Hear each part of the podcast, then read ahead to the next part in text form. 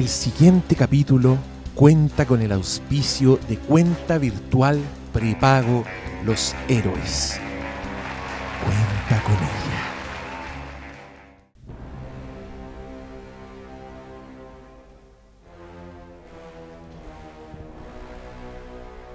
Bienvenidos sean a este Kaiju de programa, este esperado programa, no sé cuánto tiempo llevo esperando para hablar de esta película que me dio tanta alegría, pero que estoy viendo ahora puras caras de poto. Así que va a ser otro podcast en el que Hermes está solo. Como King Kong, rascándose el poto en la mañana, levantándose a la ducha en la cascada. Haciéndole caso a una niña chica. Uy, bueno, igual a mí. Igual, lo mismo. Estamos todos Me acompañan en un podcast presencial, cabrón. Ustedes no saben la alegría que me da la irresponsabilidad del gobierno que nos deja juntarnos. al borde del toque de queda, Uh, pero no al importa. en la quemada, cansados, ocupados, pero no importa. Vamos a hablar de esta película que yo calendaricé para hoy día, porque ya íbamos a tener HBO Max y ya iba a estar disponible y resultó que no está disponible en HBO Max. Acabo de ver un tweet de la cuenta HBO Max donde dice que en los estrenos de julio está Godzilla vs. Kong para el 16. Así que todavía falta. Va a estar disponible. Vaya a aguantar el podcast. La próxima No, ni cagando. Lo voy a sacar una semana antes. Claro. Usted piense, está escuchando un podcast con anticipación. La próxima semana ya puede ver esta película en HBO Max. Por lo pronto la puede adquirir vía Apple en, en descargas así digitales. O puede ir a esa tienda tan hermosa que tantas colecciones ha nutrido y comprarse Godzilla versus Kong. No, pero no lo veamos por ese lado, pues no lo veamos por ese lado. ¿Cuántas herencias ha arruinado? ¿Cuántos tratamientos dentales Parejas no ha tendrán quebrado. los Claro. hijos? ¿Cuántos divorcios gente. ha administrado patrimonialmente hablando? Pastor Salas, qué rico tenerte acá. Espero que hoy día no te cortes, no te no, quedes no, pegado. espera, no, eh, eh, eh, eh, eh, Va a durar menos el audio de. Vamos a claro, no, no, hoy día esperamos no estar, no tener ningún Max Headroom al respecto. Oye, se le entendieron. Los- a las 16 personas que entendieron ese Oye, comentario, lo aplaudimos. Un saludo a ustedes. Hicimos un podcast de High Noon y le pusimos la canción del, del, del vaquero temerario, ¿no? Ya. Y hubo gente que la cachaba. Sí, hubo gente que la cachó. Ahí Pero tenemos, sí, tenemos, tenemos harta gente De hecho, adultos no hablamos, no hablamos del vaquero de Marero. No, un saludo a todos, qué bueno estar aquí. Tenemos. El agente topo nos escucha, po, weón. Oye, bueno, el otro día vi. estaba- el otro día que vi el debate de Boric con Jadwe, en los comerciales salió un comercial del agente topo, donde salía don Sergio, y era un comercial como de sopas, weón, así de esas sopas en sobre. Y era muy triste. Yo espero que, señora gente, haya sacado sus buenas lucas, por lo menos. Sí. Porque estaba ahí como todo, y, y le pasaban una lupa así como para que para ver el sabor de la sopa, era... Ni un sabor, si todas, muy- esas, todas esas weas no tienen ni sabor. Sopas culiadas. Yo, yo vi el comercial y dije, el agente sodio. Fue lo primero que vi. Me dio pena que verlo, pero ya, llega una edad que uno hace cualquier cosa. Que Y, queráis. sí, 200, 100. lo que queráis. Paulo Quinteros, ¿cómo estás tú? Mal, pues, weón, hoy ¿Qué día pasó? con la variante Epsilon Oye, que me ya, a- ya. arruinó toda la. Estábamos todos bien y Ah, de pero repente estábamos sale. todos bien. si- Ya, seguimos pero- encerrados. Pero sí, con Delta ya estábamos cagados de susto. y llegó esa- llegó la vieja, la vieja mentirosa que al parecer cumplió con todas las normas, pero no cumplió con ninguna. al final ya, ya, no se sabe pero- ni si tiene la weá, no se sabe si es una vieja, no se sabe ni si existe, es como un, un ser mítico. Pero ya nos cagó, tenemos variante Delta, ahora tenemos variante Epsilon. Y todos los días leo un tweet distinto que dice, hoy la vacuna no sirve, hoy si sirve la vacuna, oh, no", y ya. Yo, Pura yo mala cueva. Un it follows. Yo creo que es más destino final la weá. Anda ahí dando vuelta la wea. Hoy, queridos auditores, los invito a mi Patreon. Estamos a fin de mes, principio de mes, en verdad. Y la cantidad de patrones que se me fueron. Yo, mire, si usted está escuchando esto y usted se metió a mi Patreon y se fue y me dejó pagando, eh, vuelva. No, dale, dale un Lo- mensaje. Lo extrañamos. No, ¿para qué mensaje? No, no, vuelva, por eso lo- se- vamos a subir cosas más bacanas todo el tiempo. Pero así dilo, hoy día, este mes, voy a tener que comer sopita de pan. voy, a, te- voy a estar como el agente sodio, con la lupa buscándole el- las proteínas a la comida. la gente usa odio. Un saludo a don Sergio, nominado al Oscar. Estamos hablando de picados nomás nosotros. A mí nunca me ha saludado la. ¿Quién lo saludaba? La Julianne Moore. No, no sé, estoy inventando. Bueno, la directora de Onward. Ah, who cares? ¿Qué le importa esa? ¿Qué era Película- Onward? Ya pasó, películas ya. malas de Pixar, ya. Basta. No, ¿Esa era eso no. Pixar o era Disney? No era Pixar. Pixar. No, es Pixar. también. Pixar. Oye, tenemos, como siempre, posibilidad de echar casteo. Yo, yo estoy temeroso de esta conversación. Yo todavía estoy traumado de esa vez que me puse a hablar de Glass, emocionado, con un nudo en la garganta. Y después hablaron estos dos, hicieron pico la película y me quedé ahí con, con esa sensación amarga. Ustedes pueden escuchar el corazón de, romperse. de estar desnudo. Sí, yo creo que puedo- podemos encontrar el, el- Cuadro. Sí, como que cuando hago una pregunta así como sin aliento, como, pero Pastor Sala, ahí, ahí se va todo a la mierda. Pero la película de Godzilla vs. Kong es una película que a mí me dejó muy feliz. Ahora, mira, nosotros vamos a hacer un Filmcast Live de Indiana Jones, pero al momento que esto está saliendo al aire ya lo hicimos, así que no tiene ningún sentido. Esperamos que haya asistido, que le haya gustado. Ojalá. Ojalá. Qué bueno. Ojalá que hubiese estado bueno, 500 conectados. Obvio que Todos no, pues celebrando si no, ten- Spielberg. no tenemos tanto Zoom para... No, no, La casa es chica, la casa es chica, pero el corazón es grande. Y sobre Eso todo con decir. esa hacer el corazón grande. Y anoche vi, alcancé a ver eh, un ratito del Templo de la Perdición. Ay, qué, Que- qué película. Es mi primera conexión con Jones. Qué película funada hoy día. Todo mal. Loco, yo le dije ayer, esto no pasa, esto no pasa, esto no... Sí, esto es racista, esto tampoco pasa. No, rac- racista, misógino, racista, miso- racista y toda esa película.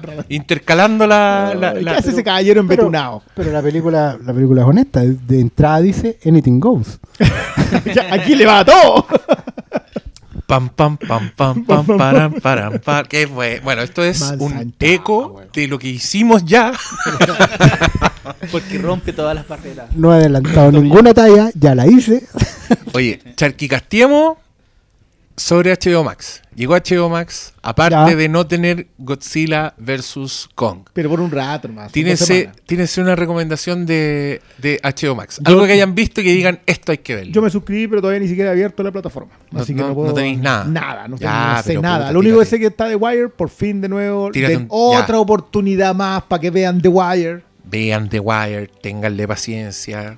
Miren, si, si hay capítulos en que usted siente que no entendió nada, tranquilo, No, es cierto. siga no viéndolo. En algún minuto va a entender y le va a encantar. En algún momento Sí. va a apagar esa escena que vio. En algún minuto todas las, todas las piezas van a caer y usted va a decir, oh, el, el Friones tenía razón. Ay, ay, nunca se olviden de lo que dice personajón en esa. Estamos construyendo un caso, Magnolte. Detective. Detective, Y todas las piezas cuentan. ¿viste? Puta que serie, Bueno, Buena, ojalá que la vean ahora. Ahí tenemos la recomendación en HBO Max. Eh, Paulo Quinteros. Rick Tírate and una Morty, recomendación. Rick and Morty que está al día, no tienen que piratear los capítulos. Ya no tendré que piratear los capítulos. Eh, es que he visto, eh, se lanzó ayer acá en Chile. Estamos grabando un día después. Yo vi con suerte eh, Arma Mortal 3 porque estaba ahí. Soy joven, soy inocente, quería reírme Soy de- joven, por soy- eso está diciendo ok, Mortal 3, de po, Mortal. weón. por ok, supuesto. ok. ¿Qué más, weón? Soy joven, así me puse a ver el padrecito de Cantinflas. No, ya, po, Soy joven, me puse a ver Drácula del 1930. No, eh, vi Arma Mortal 3 porque un- me encanta el giro absurdo que tiene esa saga. Ya en las últimas secuelas que es mucho humor comparado con la primera que es muy seria. Y, y vi unos capítulos de Pollo Robot. Pero es una gran película Así navideña, que no todavía, todavía no estoy explorando a fondo esa plataforma. Solo mi corazón se destruyó al no, ve- al no encontrar la Batman, la serie animada, al no encontrar los Looney Tunes. Cosas que yo, ah, por hecho, decía, si, hay, si algo que va a estar, va a estar esto. Y el canapé de los Looney Tunes que tienen no satisface mis necesidades. Igual con, con los Looney Tunes es complicado. Todo el mundo dice, dice ahí que no, pero si hay no sé cuánto. todas las weas canceladas. Claro, son 960 episodios, creo. De hecho, es bien disparatada la weá porque tú entras a la sección. A ver, HBO Max está estructurado por marcas. ¿Ya? Entonces, tú puedes navegar de, puedes navegar de entrada por la oferta del, del menú de entrada o irte directo a las marcas. Está la marca Warner Brothers, está la marca mm, HBO, eh, HBO Originals, creo que le ponen la otra, que es como una diferenciación de lo que está histórico de HBO versus lo nuevo, lo exclusivo para la plataforma. ¿cachai? Que ahí es donde debería haber estado Harley Quinn y no está. po. Claro, y eh, ahí, y la cuarta marca creo que es eh, algo así como Cartoon Network. ¿Cachai? Y dentro de Cartoon Network está Looney Tunes. Looney Tunes nuevos y Looney Tunes clásicos. Looney Tunes nuevos que son los hechos, animaciones hechas para HBO Max. la plataforma. Que debo decir, ahora que vi más, yo había visto un par en YouTube que las soltaron como perlita. Dice que están bastante buenas. Yo vi Son, uno. son animadores nuevos. El del, el del pato Lucas comiendo chicle es extraordinario. Es un muy digno alumno de Bob Clampett, que para mí es el mejor animador que ha habido de los Looney Tunes. Que era ese pato Lucas que saltaba como pato loco. El más- ¿cachai? el más disparatado. enfermo, el chape. Ese weón. Eh, están buenos igual, tienen buena animación. No, no se van en voladas que no tienen el ritmo de los son, viejos. son respetuosos. Son la- respetuosos, tienen- ocupan harto de la fórmula. Y es raro porque los Looney Tunes viejos están estructurados como en supuestas temporadas. Entonces anuncian como que van a tener 29 temporadas de la weá, de los cuales hay un episodio de la temporada 13, como dices tú, ¿cachai? Dos de la 14, es como, amigos, les falta subir. Caleta, El es que 90% mira, no va. yo me puse a revisar y de los clásicos así, de los que uno hace la lista y deben estar, ¿Mm? de los 10 así que uno dice, es el, creo que está el único del Barbero Sevilla. El Barbero Sevilla está único- y está el temporada de patos, temporada de conejo. A ese no, no caché que estaba. Sí, el pero ra- ese Rabbit sí, pero sí. claro, pues yo esperaba que por lo menos la selección fuese más amplia, considerando que no está en ningún lado. No es como que le hayan dicho, hola, tenemos nuestros derechos cedidos a Netflix o no. Si Sí, esa sí, hace- es verdad, es raro porque no en el fondo el material lo tienen ellos, lo han tenido y ellos mismos lo tienen lo tienen baneado de YouTube, por así decirlo. Tú entras a YouTube hoy en día y no encontráis, están todos cortados, están todos bajados. Tienes que entrar a Dailymotion. Sí, sí. O hay un canal en Facebook también que tiene los videos. Ahora, lo que, lo que obviamente está preguntándose la gente, porque pucha, pastor, te hace esa weá. ¿Hay episodios con doblaje clásico? Sí hay. Pero son los menos. ¿Cachai? Yo, por ejemplo, está, está el de Sam y Ralph, que son estos perros, un perro grande y un perro chico, que van a pegarle al gato silvestre. pero van alternando porque hay una pantera negra que se escapó del, del zoológico. Entonces, capítulo. el perro grande sufre los ataques de la pantera y el perro chico, el gato silvestre. Ese está con doblaje nuevo. Pero hay unos de, de Silvestre y Violín que están con doblaje clásico. Entonces depende de la suerte vida. Lo que sí, hay hartos del perro italiano. ¡Oh! Y cancelados también. ¿no? Están Sí. todos los Looney Tunes cancelados. Puta, que buena la animación de ese perro, weón. El baile y el, el escorzo, la, la perspectiva en la, en la figura cuando se da la vuelta. pero- La, co- la comida italiana. Obviamente no va a haber La comida italiana. Obviamente no va a haber ninguno de Don Pepe Le Pew que descanse Sí. en paz. Esa weá es una estupidez. Sí, lo que- van a volver y sí, igual. Sí, que, que aparezca, que ponga, pero si Warner pone ese cartelito glorioso que tanto nos gusta, No, que es un y- ejemplo. Y, pa- yo insisto que eso ya lo sabía ya en su tiempo. Si uno tenía claro que ser así de catete estaba mal, güey. Hola, mi ¿Quién Tom. pensaba que no? Sí, po. Es que eso también es, es- es- es bueno para tenerlo en cuenta, pero ahí ya estáis pensando en. Briones, tú estás pensando como en, en, en el drama, estáis pensando en el contexto. No en el contexto histórico, sino en el contexto de la propia historia. No se ven las cosas así hoy día. se aíslan y tú dices, no, esta unidad está mal, así que Es como ignoremos la, el... la censura preventiva. Mira, y yo personalmente te diré que de esos monos, cuando yo era chico y veía Looney Tunes, me cargaban. Era los que yo esperaba que terminara para ver el otro. Porque los encontraba muy monótonos. Era un solo tono. Era solo un weón weando a un gato y yo chico decía... No decía esto está mal, pero decía esto, esto es aburrido. Espero el próximo. Pero de ahí a, oh, y la weá nunca existió, eso, eso No. es lo que a mí no, no, no me gusta. No comulgo con esa weá, porque mi recomendación de HBO Max es National Lampoon's Vacation. Es la película que mencionamos en el capítulo pasado cuando empezamos a hablar de Anthony Michael Hall. Que acá es un niño, él es el hijo de Chevy Chase. Tiene un par de escenas con Chevy Chase que no se puede creer el timing de ese cabro chico seco para la comedia. Y es una película absolutamente funada también. Es una comedia de los 80, así que saquen la cuenta. Hay, hay homofobia. Animal House les mando hay, saludos. hay cierta misoginia, hay bastante racismo, hay momentos en que van al barrio de los negros y, y le roban todo y el negro es como un cafiche, como el de Superman, ¿no? Así. ¿Qué demás- tan cursi? Claro, y, y, y- y escena topless de la nada en una película para todo espectador. Los pero- 80 tenían esa cualidad de, Pero es muy de sabotonar muy rápido. Es muy chistosa, dirigida por Harold Ramis, Sí. que Sí. después hizo eh, Groundhog Day, Día de la Marmota, gran comedia también, y escrita por John Hughes. Así que tenéis harto No, hay- Y está toda la saga de Vacation, De National que son Lampoon. cuatro películas más. Son vacaciones en Europa Y la de Vacaciones Navidad. de Navidad. La de Navidad. y vacaciones en Las Vegas. en Las La, Vegas. la Sí. de Navidad es muy Sí. buena. ¿Sabéis qué? Esa weá me dio mucho gusto verla en HBO Max porque creo que una película que está completamente No, desaparecida del mapa, no está en ninguna parte. No. Y yo cuando chico la vi me daba mucha risa. Y... ¿Qué, qué más? ¿Todos recomendamos algo, no? Sí. No, Sí, no, en sí. general es que lo bueno, al- por lo menos las películas que yo revisé, eh, porque asumí que como que lo de HBO clásico está todo, porque no veo razón para que no, No, no, haya algo. falta harto. ¿No? ¿Sí? Faltan Sí. weas. Sí, falta falta, caleta. Falta Yo- Oz. yo lo falta que- el Yo no revisé, así como que dije, "Puta, guau, está por defecto. Y no, y, y yo hice como ya, como lo básico ya, ¿qué películas de Warner ganaron el Oscar y cuáles están y cuáles no están? No está ni la mitad. Entonces, No, igual a mí me sorprendió es- mucho con- eh, junto contigo lo del exorcista. o del de verdad. Exorcista, que no esté el Exorcista, que es una película definitiva de Warner Bros. A mí me dio la impresión de que se están guardando... Está el rito con Anthony Claro. Hopkins. y un plagio culiado del exorcista. Yo quiero pensar por lo menos que los buenos se están guardando. sí, yo también creo. También tienen que ir viendo cómo rinde la plataforma, porque yo, al, al menos en mi performance en la casa, igual me he dado cuenta que la calidad del streaming va parte muy abajo. Eh, Es que eso en Parte, general sí. lo comentábamos Ah. mal a propósito del, de Mm. como es intuiti- intuitiva y es inteligencia artificial, se alimenta de las búsquedas. Entonces va, va a faltar un montón para que, que de aquí a fin de año, con suerte, dependiendo Sí. del, del Sí. tráfico que tenga, va a empezar a mejorar. A mí, De hecho, la- el- las ausencias que me sorprendieron fue que Silicon Valley no está completa. Por ejemplo, le faltan un par de temporadas. Pero Silicon Valley es de HBO, pues esa weá Sí, po. es cuestión de tiempo para que llegue. Claro. Y la otra que me sorprendió que no está es que en HBO alcanzaron a estrenar Las Brujas, la de CMX, la última.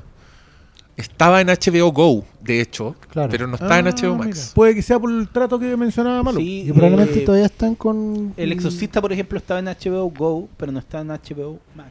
Así que yo creo que entre entre que tampoco quiero creo que van a soltar del todo HBO Go, porque hay mucha gente que igual lo sigue. Es como le pasa en Estados Unidos, que mucha gente no dejó HBO Go, seguía así. Entonces, para contar todo Warner Media, cuentan toda la wea. Cuentan por HBO Go, Max, y ahí tenemos 40 millones de suscriptores, ¿cachai? Pero van, va a ser como darle tiempo y de seguro se van a dividir. Y obviamente como la plata está en, en, en subsidiar, Sí, po. van a de, mandar hecho, películas para otras plataformas. de hecho, ese tema yo, yo lo, lo voy a tocar también porque, bueno, acá nos enteramos un poquito antes que abriera de que hay una, una compañía de cable acá iba a subsidiar en el fondo la, la membresía de sus usuarios, pagando ellos la cuenta en el fondo. Eh, y pasó que, al, por lo que me decían algunos amigos que tenían esa compañía de cable, que la tienen, eh, la weá no se activó por defecto. Fue como que... No, un proceso que tiene que Claro, hacer la, la cuenta de HBO Go se les desactivó el día 29 y no hay HBO Max hasta por lo menos hoy. ¿Cachai? Y como que les iban a compensar los días que no... Pero, pero bueno, al final son puros enredos que me llevan a pensar hasta dónde también entra subsidiada esta... No, yo, esta yo que membresía, Lo que porque- pasa es que hay. Ese, un tema técnico, pero básicamente lo que hacen las compañías de cable es comprar paquetes de las distribuidoras. Entonces, probablemente le compraron a ATT ya, véndeme todo tu canal de deportes, tu canal de noticias, Tu canal y todos estos canales premium de cable. Y yo se los vendo a la gente. El problema es que justo tú cuando contratáis mm, HBO Max o HBO Go, eh, sí debería estar incluido esa otra opción. Entonces, como yo tengo esta compañía de cable y esa compañía de cable incluye HBO, los locos dicen, ya, perfecto, para que no votes el cable, porque al- digámoslo, aquí el gran perdedor hace mucho tiempo es el cable. El cable se está sosteniendo única y exclusivamente por el deporte. Y por los packs. Onda, ya te- No, los packs te los venden por WhatsApp, malo. no, los packs de. Aquí tení. eh, ya, teléfono, nadie lo ocupa, pero eh, internet es que, con. es que por eso te digo, yo en- hoy como, día, como que buscan la ticuñela para pero hoy día, primero teléfono fijo no ocupa nadie. No, ¿por qué no? El internet con cable es lo que tenéis. ¿Para qué tenéis cable hoy día, excepto si no es para los eventos deportivos en directo? Para no wear con la antena y ver televisión nacional. Termináis viendo 24 horas en el cable. ¿Cachai? Eso, eso para mí yo, yo, yo le veo yo veo muy complicado, por eso Ya, también pero, lo, lo- Pero sinceremos las cosas.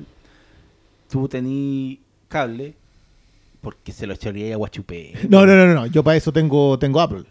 Es lo único que estoy pechando a en este momento. Ah, no, era el arreglín con Jerez. Casi, así que es el, el, el, el mancomunado para tener DirecTV. ya estamos. Eso ya. Ya, pero como toda la igual, gente que también. igual no. vaya los partidos del Colo para el frente, pues, no con- pero lo, lo- lo de streaming también, por ahora son tantos que. No, yo, yo soy un hacer- fiel defensor de cuentas mancomunadas de streaming. Sí, pues, sí. Todo el Sí, pues yo creo que hay que hacer una app que junte gente. Sí, Ahí la sí. ahí la sí. No, yo, yo la, con la app que estoy soñando hasta ahora, nadie todavía me pesca. eh, una app que te haga la búsqueda en, en tiempo real de en cuál streaming está la película o lo que queréis ver. Sí está, po. Está, sí. Pa' no- Just Watch Just se Watch. llama. Ya, pero funciona con todos los que tenemos acá. Sí, po. Sí. Ya, perfecto. Promociones la weá, sueño cumplido. Sueño cumplido. Cuando yo les mando las fotitos de dónde están un podcast que cumple los sueños. ¿Tú juráis que el malo se metía una por una a buscar si estaba la Me- película? me mando las fotos de. Just Watch. Me, me sentí como cuando entra mi hermano perdido. Oye, a propósito de emoción, yo hay algo que le quiero pedir al cuerpo auditoriwi, que es algo que nunca he hecho, pero les, les voy a pedir un favor, que algo muy común, yo siempre lo escucho en, en- los otros podcasts que yo escucho, hacen esto, pero es primera vez que nosotros lo vamos a hacer en como 350 capítulos, así que ténganme paciencia. Yo les voy a pedir a los usuarios de iTunes que vayan a la página del podcast en iTunes y nos dejen una reseña, por favor. Ojalá de cinco estrellas. Pero si, si quieren ser justos, comillas, objetivos, hagan lo que sea. Pero esto es solo porque estoy indignado con, un- con una reseña que leí hoy día.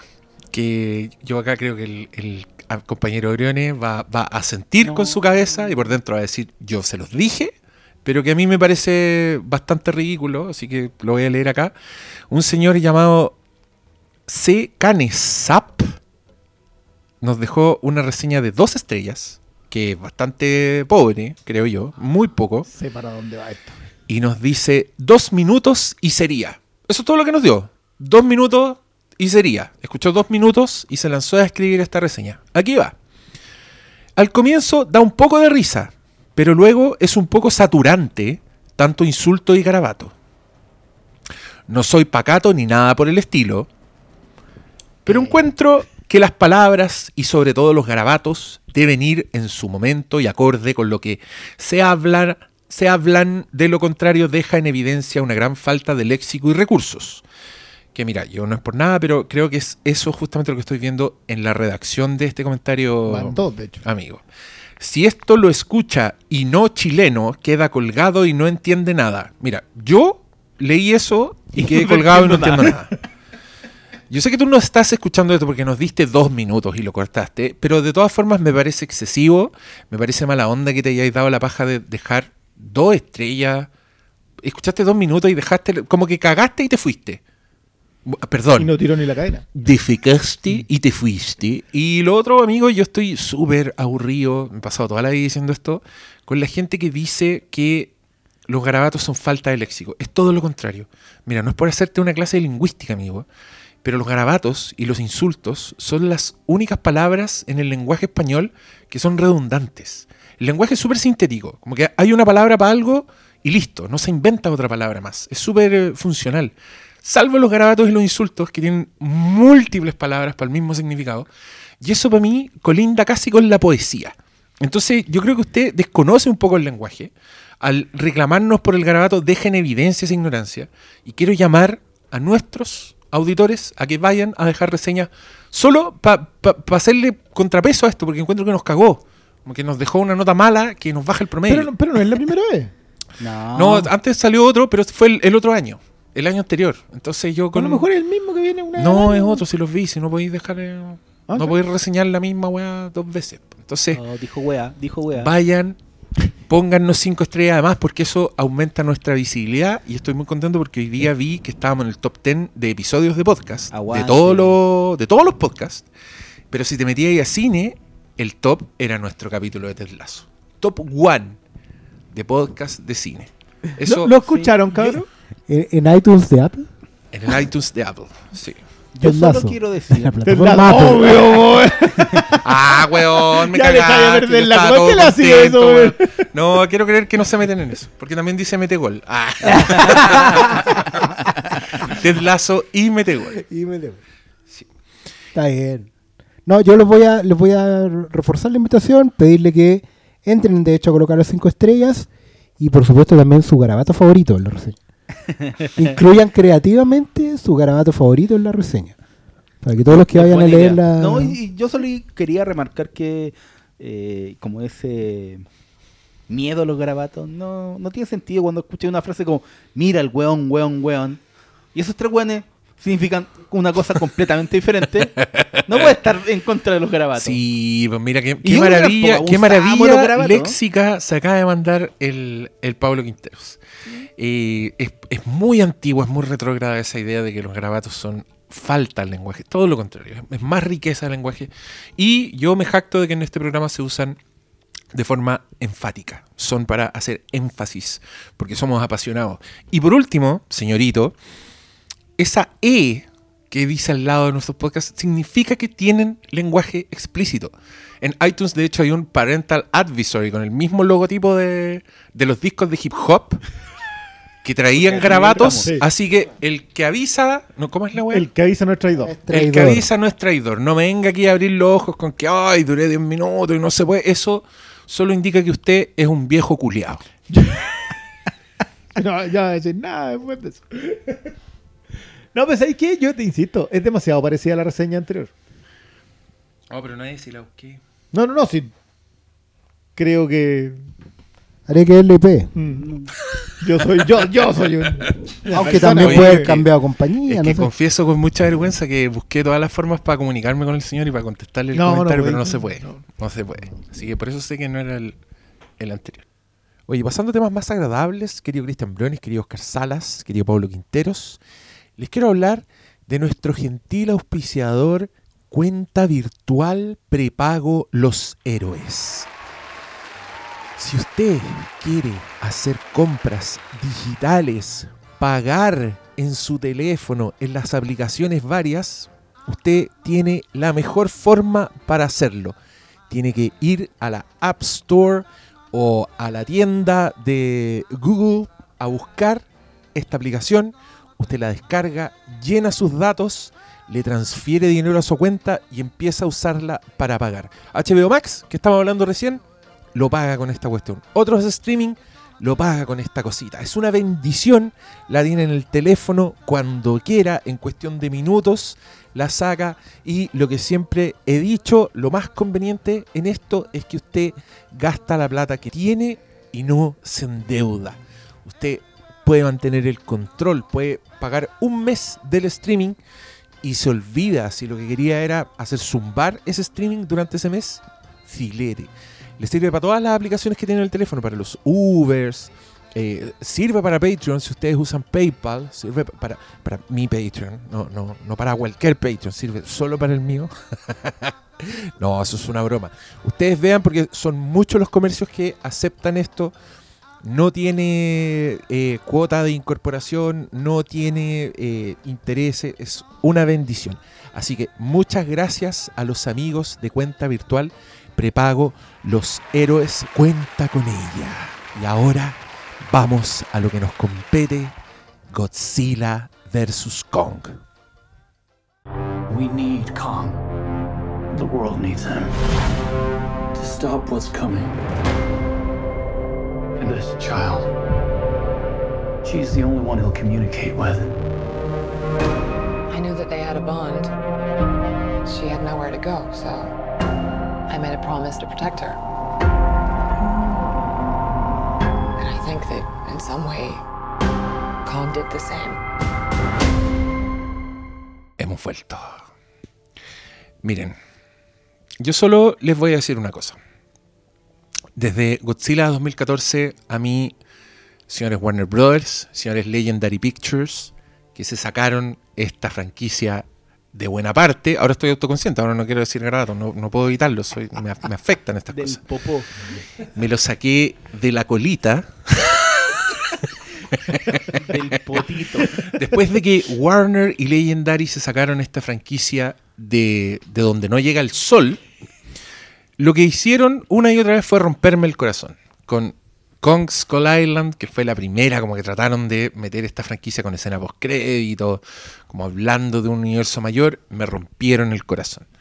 Tenían un Kong que no tenía personalidad, que no tenía ni un rastro del gran personaje que parece que funcionó la idea del Concast Pastor Salas. Probablemente, quizás hagamos Hay cinco o ese, seis que ya, ya aprendieron. ¿Quién ese- capítulo dedicado solo a las películas de King Kong, que me encanta.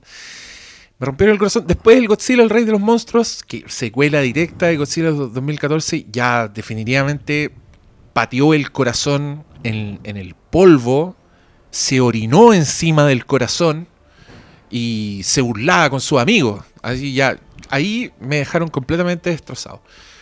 Le dan la película Godzilla vs. Kong al señor Adam Wingard, que viene de hacer películas de terror independientes como Your Next, como un par de segmentos en las VHS, también dirigió The Guest, que es una película bastante buena, yo la he recomendado harto, si usted la ve por ahí, con señor, señor Legión y señorita It Follows. No me sé los nombres, pero sé dónde sale. no, ¿Cómo se llama el cabro? David Stevens. ¿no? El, Dave Stevens. David David Stevens. Stevens. No, David se llama el personaje. Stevens. Algo Stevens, pero no es David. Darren Stevens. Eh, Steven Stevens. Dan Stevens. Dan Stevens. Dan sí, Stevens. Dan Dan Stevens. Y la, y la señorita Follows, pero ahí ya sí que no nos vamos a acordar. Pero es la típica película ochentera donde llega un weón y se te mete a la casa, que me gustan esas, esas películas, son bien retro, como que ya no existen. Películas como El padrastro, El buen hijo, cuando el, el enemigo está en tu casa y se gana la confianza de tus padres, por ejemplo. Ya, eso es The Guest. Y debe ser una de las mejores películas, comillas, ochenteras que han salido, de toda esa camada de Stranger Things, como nostalgia ochentera. Esa era bastante mm, al hueso y el clímax es precioso. No le tenía nada de fe a este señor con Godzilla vs. Kong. Yo dije, este lo van a hacer cagar. Va a ser otro de esos directores que finalmente son como mm, medios lacayos del estudio, que no va a tener tanta experiencia con los efectos visuales, entonces quizás quiera salir por ahí, etcétera, etcétera. Entonces, eh, a mí esta película me trajo solo alegría, solo felicidad, pero procederemos a detallar eso después porque yo ahora le quiero preguntar al doctor Malo específicamente, que sus primeras reacciones en Twitter fueron bastante negativas con esta película. Entonces, Que fue hace varios meses. Pablo Quinteros. Cuando se pudo ver la película. Y que, un pirata, po, ilegal. Ilegal. Como vos también. Como todos los que estamos aquí. Yo, yo, vi tu, Ah, vi ya, tu- ya, ya. yo vi tu tweet y me fui a bajar la película. En la cuenta que yo te pasé. Es la misma. Agarré el correo que me. Habilité el. Pero quiero decir ahora que estoy pagando mi HBO Max. Estoy. No, no, no voy a decir que la pagué porque todavía no la pago, pero la adquirí ya Sí. en la Ya tienda, la amiga. Cuesta que cobren, cuesta Así que, que cobren. hay, Sí, cuesta. sí. hay, hay, dinero invertido. Me, me corregí mi error, pero sí, corrí a bajarla. Ya, cuéntanos. Sí, es que a mí lo que me pasó con esta película, yo no la odié, pero hay dos momentos que igual son spoiler, que no los voy a detallar, en donde encontré que la película era súper, súper, súper eh, poco inteligente, por no decir completamente nada Y eso me, me afectó porque es el uno siempre dice con estas películas, no importan lo humano, pero justamente lo que a mí me, me cagó el, primer visionado fueron lo humano. Ahora la repetí para este, para, para tenerla un poco más fresca. Y ya no me pasó lo mismo, porque obviamente ya lo había visto, pero la primera vez hay dos elementos muy puntuales de la historia que lo encontré demasiado estúpido y me cagaron toda la película. Entonces, claro, tiene secuen- una secuencia de pelea final que es súper espectacular, pero a mí yo ya estaba completamente perdido con esta película. Yo lo encontré demasiado idiota esas dos cosas, súper puntuales. Y entonces cuando ustedes me, recuerdo que me preguntaron, dije, "Bueno, es una súper huevona la película. Y responde al tratamiento que tienen los humanos, que es algo que en una película de monstruos gigantes uno sabe que no importa, pero a mí, puntualmente en esta película, ¿Te importó? No es que me haya importado, pero me la cagó. ¿Te importó? Ahora- po, weón? y ahora viéndola de nuevo, eh, me la sigue cagando un poco, ¿cachai? Como que no hubo caso, no hubo como, oh, sí. Puedo apreciar cosas de la película, pero esas dos cosas puntuales me las cago. Yo creo que la conversa va harto en torno a, a- en general, porque he visto visto reacciones de, de, de- de distinta índole, diría que bien extremas en general. Como que la- las reacciones fueron bien de, de un lado al otro y no había como términos medios. Y, claro, yo creo que la, conversa va a estar, en- por lo menos desde mi parte, va a estar en torno a qué cosas te sacaban de la película y cuáles te volvieron a meter. A mí puntualmente también hubo dos cosas que me sacaron de la película. Una muy pequeña y otra que era más macro. Que, esa weá, pero esa, esa segunda yo reconozco que tiene harto que ver con, con la forma en que hoy día me aproximo a las películas en general. Eh, y, tiene que ver con el contexto en que la veo, ¿cachai? Pero también hay hartas cosas que me metían de nuevo en la película. Y eso los agradecí harto. Porque mm, particularmente hay una cosa puntual de la experiencia de esta película que tiene que ver con, con su instalación como parte de una franquicia, que así como me sacaban de la película y me hacían patear la mesa delante, eh, al mismo tiempo me volvían a meter de una forma bastante está como inteligente. Michael Corleone. Más o menos, más o menos. Pero, pero era algo que, que agradecí a medida que la iba viendo, porque mm, me devolvía un sentido original de entretenimiento.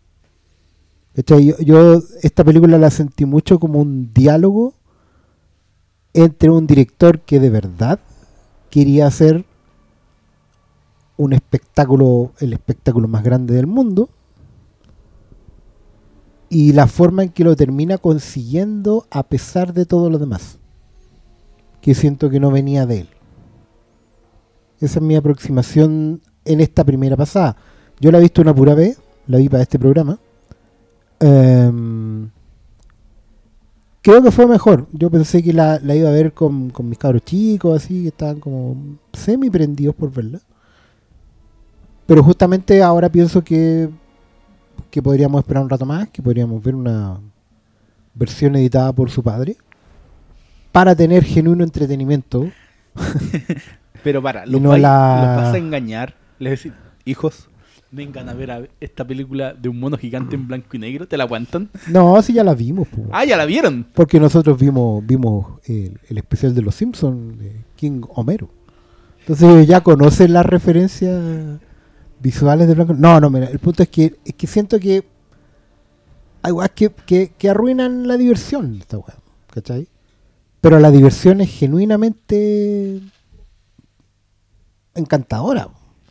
Entonces, ahí, ahí siento que al final, a diferencia de muchas otras películas de franquicia, aquí sí hay un triunfo del realizador.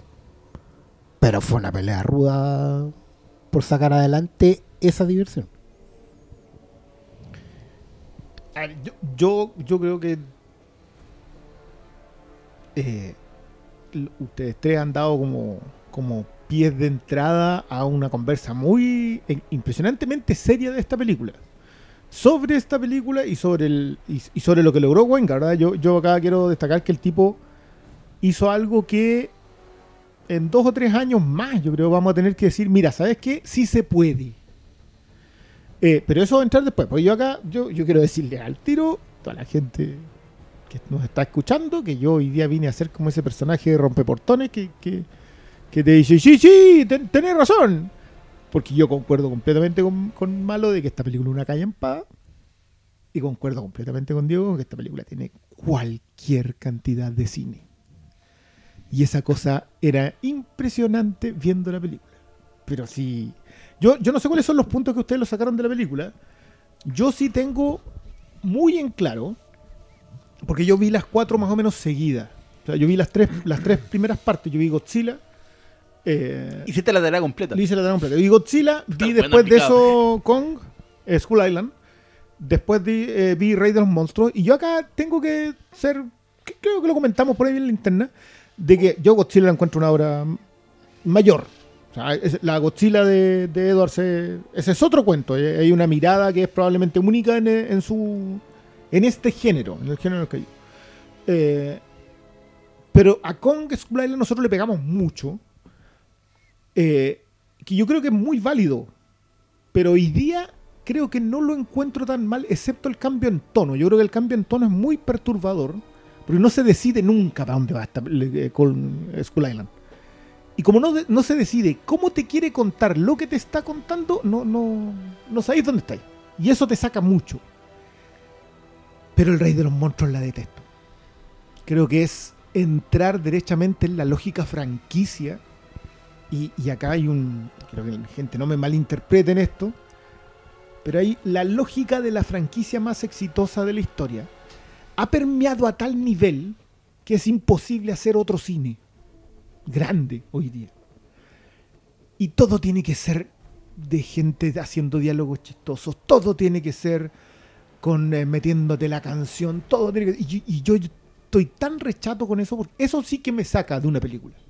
Porque sé que me estáis tratando de hacer eso otro en, en donde los loquitos recaudan mil millones con la tontera más grande que hagan.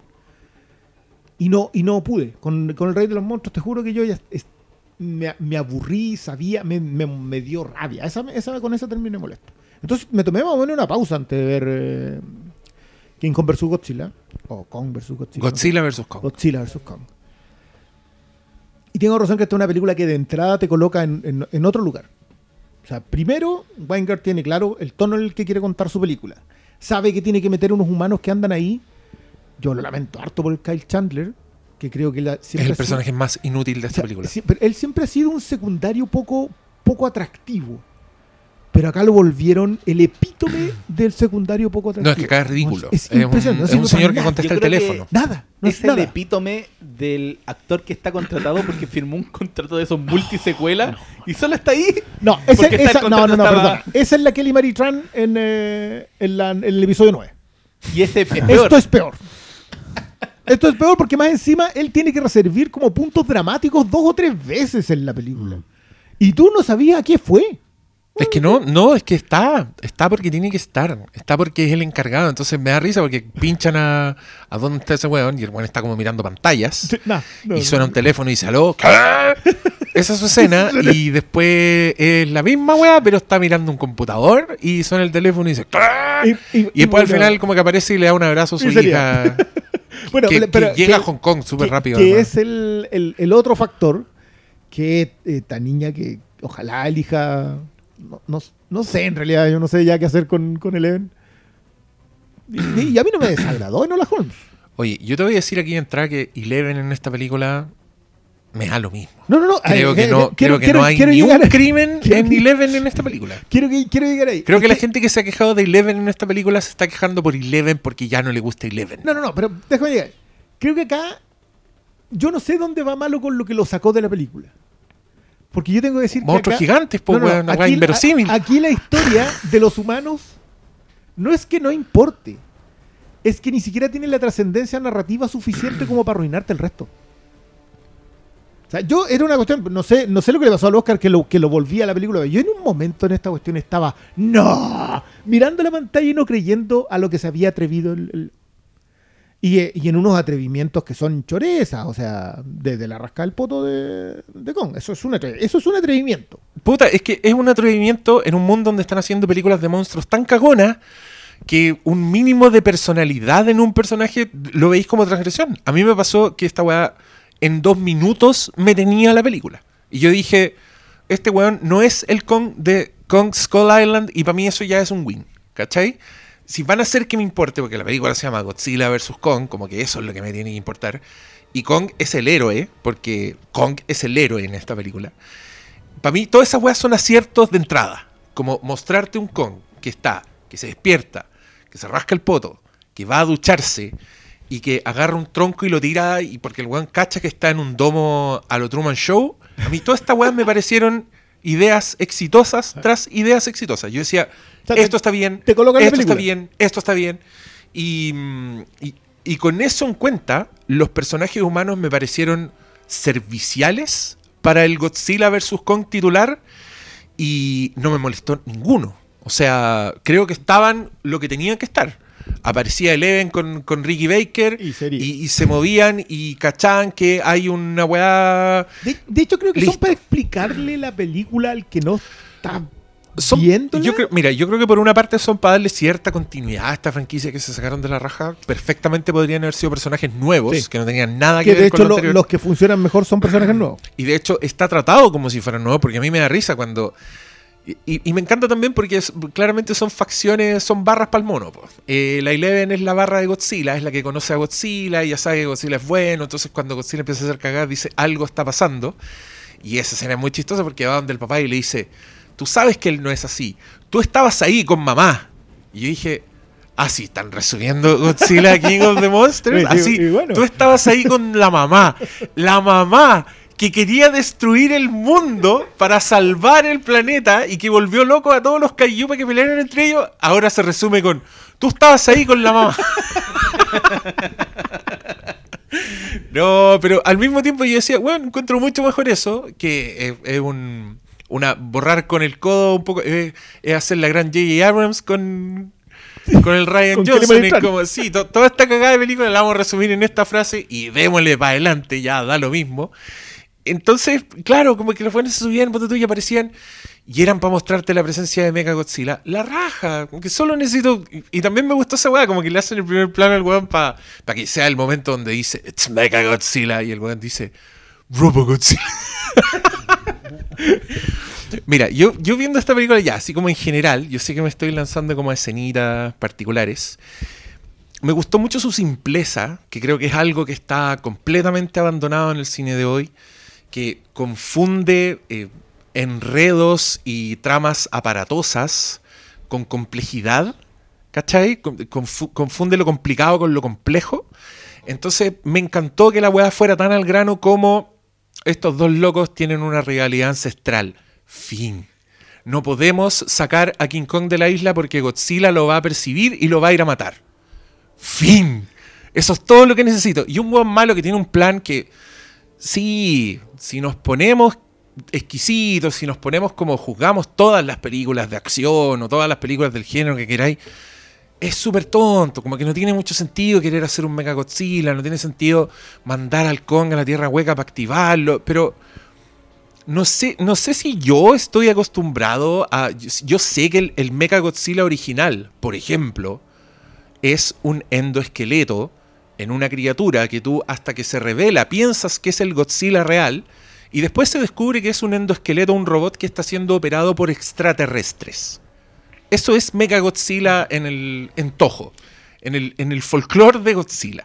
Igual Entonces- este lejos. Entonces cuando tú me decís es un weón de ro- an- anda bastante lejos, Briones, no está operado por un extraterrestre. No hay gente en un ovni mirando la Tierra lo que hace su robot. Yo, yo puedo estar completamente equivocado. Estás completamente equivocado. Pero- no es pero- pero- un alienígena operando desde un ovni. Pero, pero me gustaría, me gustaría tratar de aterrizar mi punto acá. Eh, Oscar Sala. ¿Cómo se llama el mono de tres cabezas con el que se enfrentó en la anterior? King Ghidorah. King Ghidorah. King Ghidorah era extraterrestre. Yes. Ya. Acá lo que te dicen es que la interfaz de que estaban armando para el Mega Godzilla, o Robo Godzilla, no sé con qué nombre se irán a quedar, eh, tenía los patrones cerebrales de Ghidorah. Y eh, Hacen un enlace Claro. mental con el piloto de Exacto. la weá. Que me enteré, es el hijo del personaje de Watanabe Ah, Sí. en la otra Godzilla. Que de hecho menciona algo, por- es que también eso es lo otro, como que se te van porque no te importa mucho la, la otra parte. Bueno, No, volviendo a lo Ghidorah, eh, y se superpone a el hijo de Watanabe y termina controlando el Mechagodzilla. O sea, cuando el Mechagodzilla es Ghidorah. Por lo tanto, sí es un esqueleto Eh, metálico es- controlado es- por es- extraterrestres. Es largo el salto, porque los extraterrestres. Pero perdón, no. Briones, puta. No, Perdón, no, no, no, no. no voy a hacer un. Perdón, perdón que sea majadero. Los extraterrestres hicieron un Godzilla con piel de Godzilla. Ah, no, no, hicieron sí, un sí, sí Terminator entiendo. que trajeron a la Tierra y que durante la mitad de esa película tú piensas que es Godzilla que está haciendo desastre hasta que revela su robot interior mientras, como, como los extraterrestres de los Simpsons, ellos en órbita están mirando lo que hicieron. O sea, sí, hay Ghidorah que es extraterrestre. Sí, no, no, sí entiendo, está pero- metido en la tecnología, pero El no es lo es mismo. demasiado, o sea, demasiado largo. Sí, no. ¿Saben qué? Yo quiero, quiero aprovechar justamente este, este intercambio porque es el punto general, el, el macro, que a mí me sacaba de la película. Y es que tú, Diego, tienes mucha razón al decir que la película es muy admirable en su simpleza, porque efectivamente la aproximación, Adam Bingar es el director, ¿verdad? sí. que me suena a Jason Bingard, pero porque uno bueno.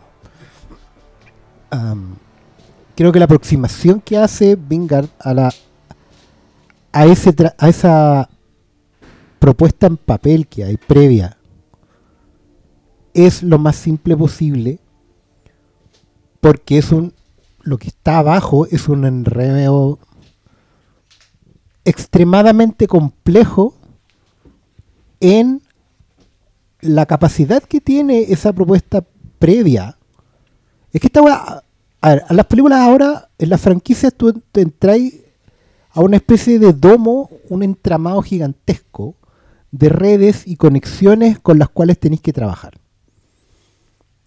Podéis entrar con el mejor de los corazones y las almas, pero tenéis que trabajar en esa weá.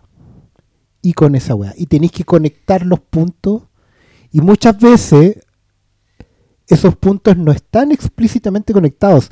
Lo que ellos te piden y necesitan es que tú actives ciertas marcas para que finalmente los espectadores empiecen a elucubrar y complejizar una weá hasta el infinito.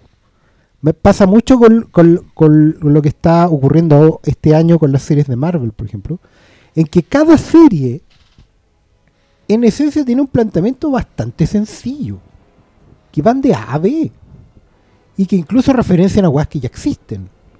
Y o chorean, Directamente. o chorean, Directamente. ¿no? Es que no, es que No, no, no, no. es que, por si, ejemplo, la, si la aproximación fuera honesta y, y simple, como es la del director en esta película, no tendríamos este problema. Pero efectivamente la, red neuronal que rodea a las películas nos obliga a pensar en weas extremadamente complejas. Eh, para esta, en la discusión de esta película o en el, en el intercambio previo de opiniones que hubo, yo vi mucho, mucha gente que se quejaba del tema de la tierra hueca. Que sí, un poquito spoiler, pero bueno. Porque decir tierra hueca implica abrir un abanico de posibilidades de interpretación, porque la tierra hueca es un concepto como en otras películas lo son los cómics. ¿Cachai? Todo el mundo puede cachar algo de la tierra hueca. ¿Cachai? Es como una marca, una weá que, que está, existe ya previamente a la película. Entonces, como pasa con cuando dicen que una película se llama Civil War, por ejemplo.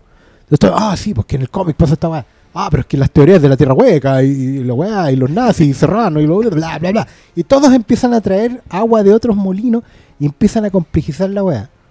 Y, e- esta red neuronal que yo digo que existe, apuesta justamente a eso. A que, a que la, la experiencia de los espectadores empiece a traer weas de todos lados para enredarla. Por ejemplo, a mí me sacaba de la película cada vez que tenía una, una especie de esos cortocircuitos. Eran como, eran como golpes de corriente, así como me sentía medio en la silla, como que estuviera en la silla eléctrica, me, me tiraban golpes. Por ejemplo, cuando salía la Eleven, y justamente en esa escena de tú estuviste como mamá de la wea. Yo reconozco que en, en Rey de los Monstruos yo me dormí. Me dormí una hora entera en esa sala de cine. Bueno, me acuerdo que partió así como que la niñita había ido a buscar a, a Godzilla y después desperté y Godzilla estaba luchando. Y ya podía disparar un rayo azul. Y no me perdí de nada, weón. No perdí de nada. Y, y- y claro, cuando venía esa escena y me recordaban que tenía que haber visto esa película anterior para poder entender la carga emocional de esta weá, era como, amigos, ¿por qué? Si lo estamos pasando bien, vamos a ver una película con mono gigante peleando contra Super Reptar, weón. Qué chucha. ¿Por qué tengo que volver a acordarme la otra weá?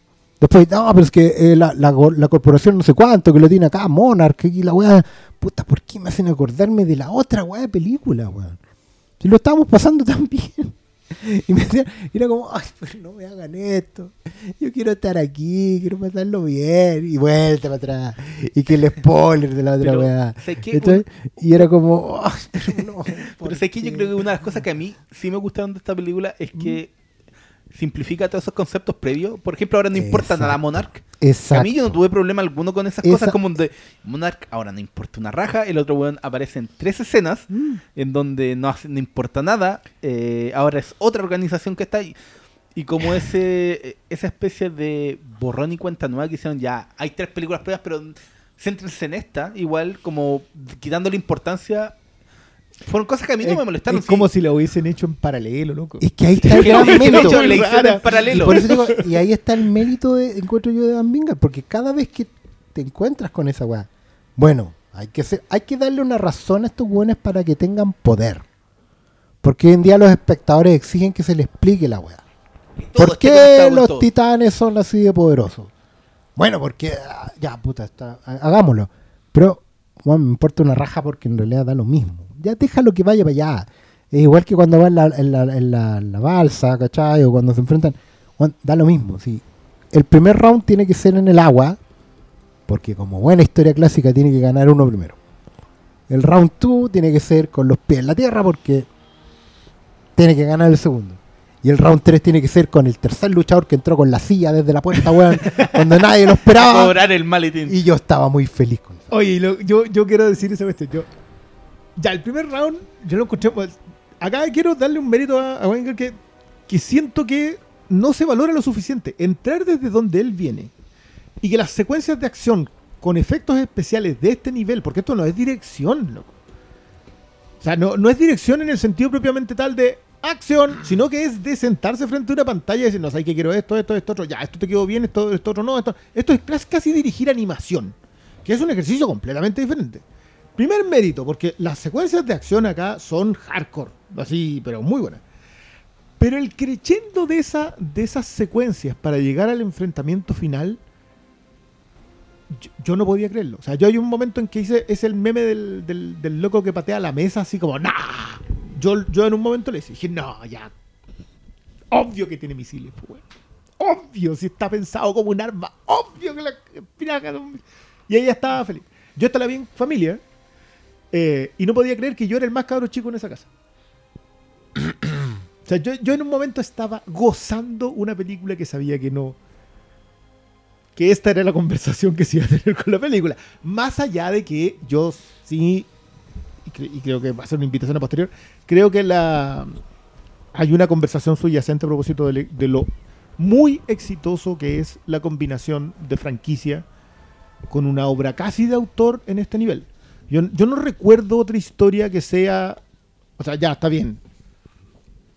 Esta es la historia de un empresario que molesto con que una- un ser superior sea visto como un dios o un titán decide hacer un plan en donde toma una muestra genética para armar un mono gigante por un lado y hacer que se enfrente con el héroe que viene oscuro otro lado. Yo sé que esa trama la hemos visto. Pero hacer que sea entretenido, más allá de lo icónico de los personajes, porque si acá hay cuestiones, loco, pelea Kong contra Godzilla en Hong Kong. Y eso es. Yo me acuerdo que tú mencionaste un momento en que, en que Godzilla sonríe. Weón se ríe. Se ríe. se ríe. Cuando, hace, ríe. cuando le pega el rayo a Kong y Kong se saca la chucha quemado, el otro weón lo, Lo- lo primer mira- plano y está como. No, y, y- y cuando lo, y cuando lo perdona, cuando, cuando le reconoce la derrota, todo está. Entonces yo decía, ya sabéis que eso ¡mua! es puro pulso de dirección. Porque llegué aquí.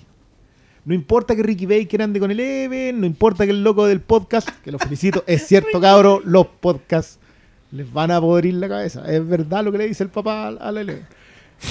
Llega pasa eso, no me importa nada de eso. O sea, el Alexander Skargan, que es, que es un escritor de un libro fracasado, porque obvio, esa es la pinta que tienen todos los escritores fracasados, la de Alexander Skargan, De Tarzán. de Tarzán, que las calugas tienen Perdón, calugas. perdón, pero- dale pero ahí voy a decir algo de, de Tarzán. Eh, pero me funciona todo. Me funciona por qué se llevan a Kong.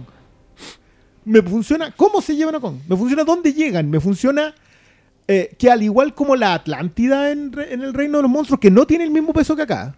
Yo siento que acá a Kong yo lo sentí cómodo. Como que veo esa secuencia de entrada y digo, ya, yo entiendo que este es el rey que vuelve a casa, sin saber cuál era su reino. Todo eso lo entendías, a pesar de que sí, estaban los otros para explicártelo que no lo necesitaba y que como que la, la heredera estaba entendiendo, así como, oye, hay una estatua de él, esos eran los reyes antes. ¿Para qué lo explica al otro? Uno- Puta, por- uno esa será mucho más. como una una maleta que las películas palomiteras que quieren ir a los cuatro cuadrantes tienen que siempre tienen que sobreexplicar todo, ¿cachai? Sí. No, Yo es creo que- que es por eso que te lo explican. No, y aparte, es esta como weá la es que- mochila que, cargan. mira, el problema- Park les manda saludos. El problema también está con, con la misma razón por la cual las películas en Latinoamérica las hacen que las doblen youtubers o, o gente como conocida y no profesionales del doblaje. Tiene que ver con tratar de atraer a gente que no pensaba ver la película, ¿cachai? Colocándoles un rostro que reconocen y un rostro que al final le tenéis que dar minutaje. Entonces, la Millie Bobby Brown está ahí porque la buena tiene una masa de gente que la sigue, ¿cachai?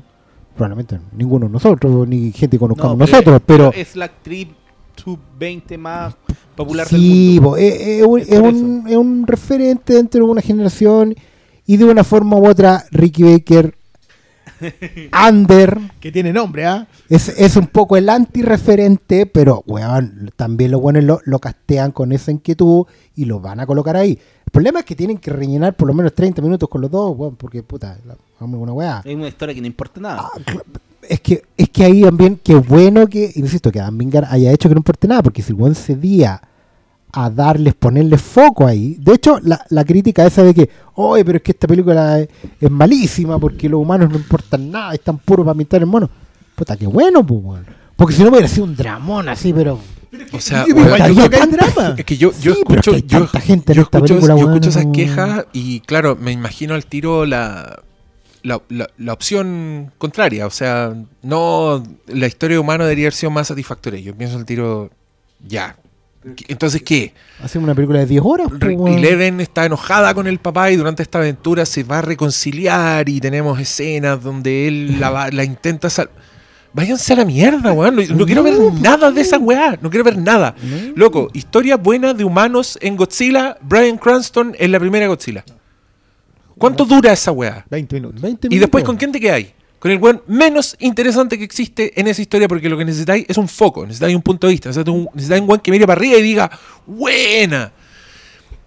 Creo que esta película lo hace mejor, weón. Me importa más esa niñita Sí. que tiene una conexión con Kong, no que de a nuevo supieron hacer algo mejor que en Kong Skull Island, porque en Kong Skull Island el weón es un zorrón culiado peleador No. que no le importa nada, que es como el meme del puño así, que se enoja con todo, y que tiene una escena que yo no sé para qué chucha la pusieron, con del- donde la Allison, eh, no, ¿cómo se llama? La Brie Larson se para como en un risco y el loco la mira así, y es como uno dice, oh, y aquí ¿qué- qué pasó algo. ¿Qué será de esos personajes a todo esto?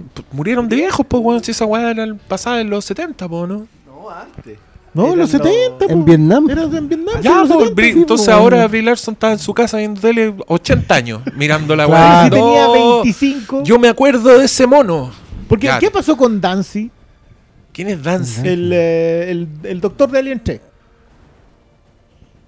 ¿Y ese salía en Kong Skull Island? En eh, No, King of Monsters. el, el- el único personaje que Oh. salía Ah, era que el... yo esa weá no, no me No, acuerdo tanto era el, el afroamericano de Skull Island, era después el, el de Terminator 2 en Godzilla Rey de los Monstruos. Era el único personaje de, de Skull Island que salía después de nuevo. Y otra, pero- pero y en otra Skull- vez era el. que era que- Skull Island es el que, el que recupera la cabeza de Ghidorah. Es eh, papá Lannister, para los que, para los que Lannister, se perdieron con sí. el doctor de Alien 3.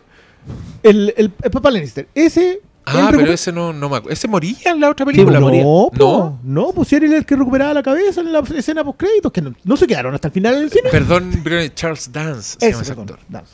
Señor El- Alien el 3. actor del Alien 3. El doctor Y de Game of Thrones y del último héroe de acción. ¿Para qué nos vamos a poner? Roderick, oye, Roderick Burgess en Sandman. Rod- Oye, loco, qué buena elección de casting esa. Bueno, pero, pero no me Ya, voy a meter ahí, no me voy a meter ahí, no me voy a meter ahí.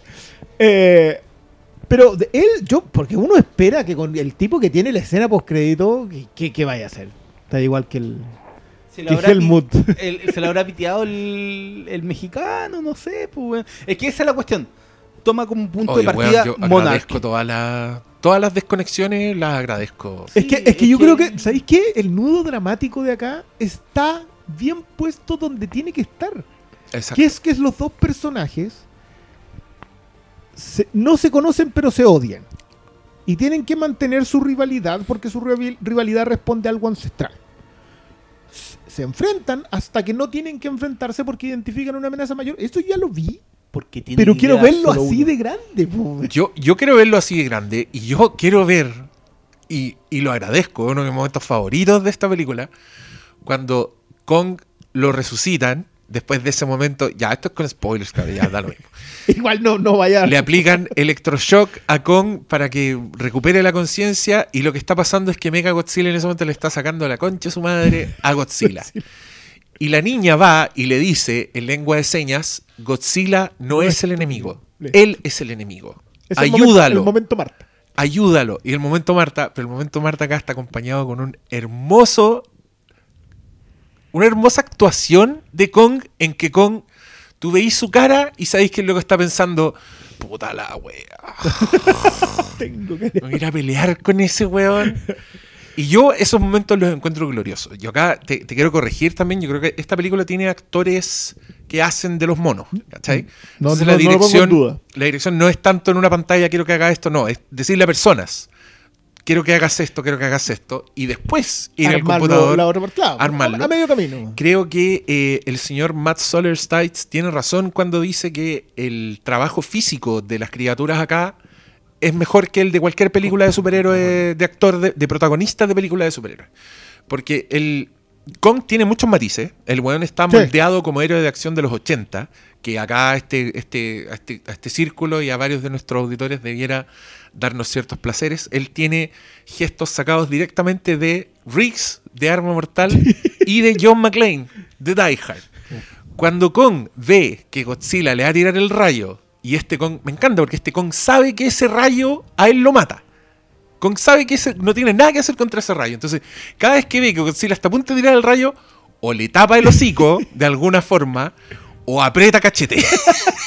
De hecho, tiene una escena, tiene una gran McLean. Tiene y, hay, un salto. y hay dos momentos, sí, cuando está en el portaavión y ve que el, el agua se pone con el resplandor celeste porque el está tirando el rayo, el loco salta como McLean salta de ese rascacielos y es un momento que nunca va a dejar de darme felicidad. Pues, pues, no. Ese Kong saltando con esa cara, loco, véanle la cara a Kong en ese momento.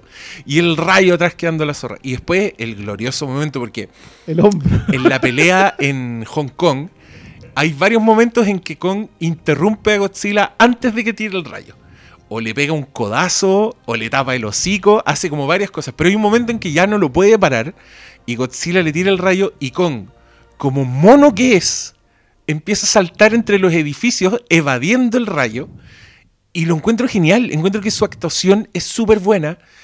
Y la dirección de Adam también, porque, perdón Guillermo del Toro, perdón Edwards, a vos Doherty que hiciste Godzilla 2, no te voy a pedir perdón, pero todos estos weones que nombramos se las ingeniaron para poner durante sus peleas épicas lluvia, noche, nieve, niebla, y yo no entiendo por qué. Sí. No entiendo por qué. Bueno, Guillermo del Toro que usa unos colores preciosos en, en Hong Kong Sí, también sí, creo que es cuando una, pelea el, es una queja que hay contra Pacific Rim el, el Kaiju con que el es Jagger, difícil de defender. que no lo ves, weón. Veis como momentos, no se ve del todo. Este señor Indy encontró la forma de hacer la pelea más clara del Kaiju moderno que existe. Este weón escogió un Hong Kong donde los edificios tienen colores distintos, tienen neones a su alrededor, para que no se confundan con el fondo, con la oscuridad. Y eso, mezclado con las actuaciones de, los de los monos, para mí eh, el clímax, el tercer acto de esta weá es flawless. Yo creo que ahí está justamente lo que estáis diciendo, la, la clave de esta película, de lo que la hace exitosa, y la hace querible al fin y al cabo, que es que nunca duda en ser una película de King Kong. Antes de que, de que esta película se estrenara, había harta diatriba y, y encuesta y pregunta de a quién le iba y ¿cachai? quién iba a ganar. Había una, una, una tendencia a ponerlos en la misma, en, al mismo nivel. Y, y los que llevaban más tiempo en el estadio, yo no soy de ellos, yo no me considero un fan así hardcore del Kaiju, pero tengo buenos amigos que sí. Siempre me miraban y me decían así como, amigo, toda la vida esto ha sido igual. Godzilla está en un nivel, Kong está en otro. La gracia de ponerlos a pelear a los dos es esa. Es ver cómo Kong va a resolver el agarrarse con esta lagartija gular. Porque siempre es así. Es el dinosaurio, el titán mítico que no existe ya, versus la evolución de una raza que va encaminada hacia la humanidad. ¿Cachai? Kong es el eslabón perdido, es una suerte de, antepasado, pero intermedio, ¿cachai?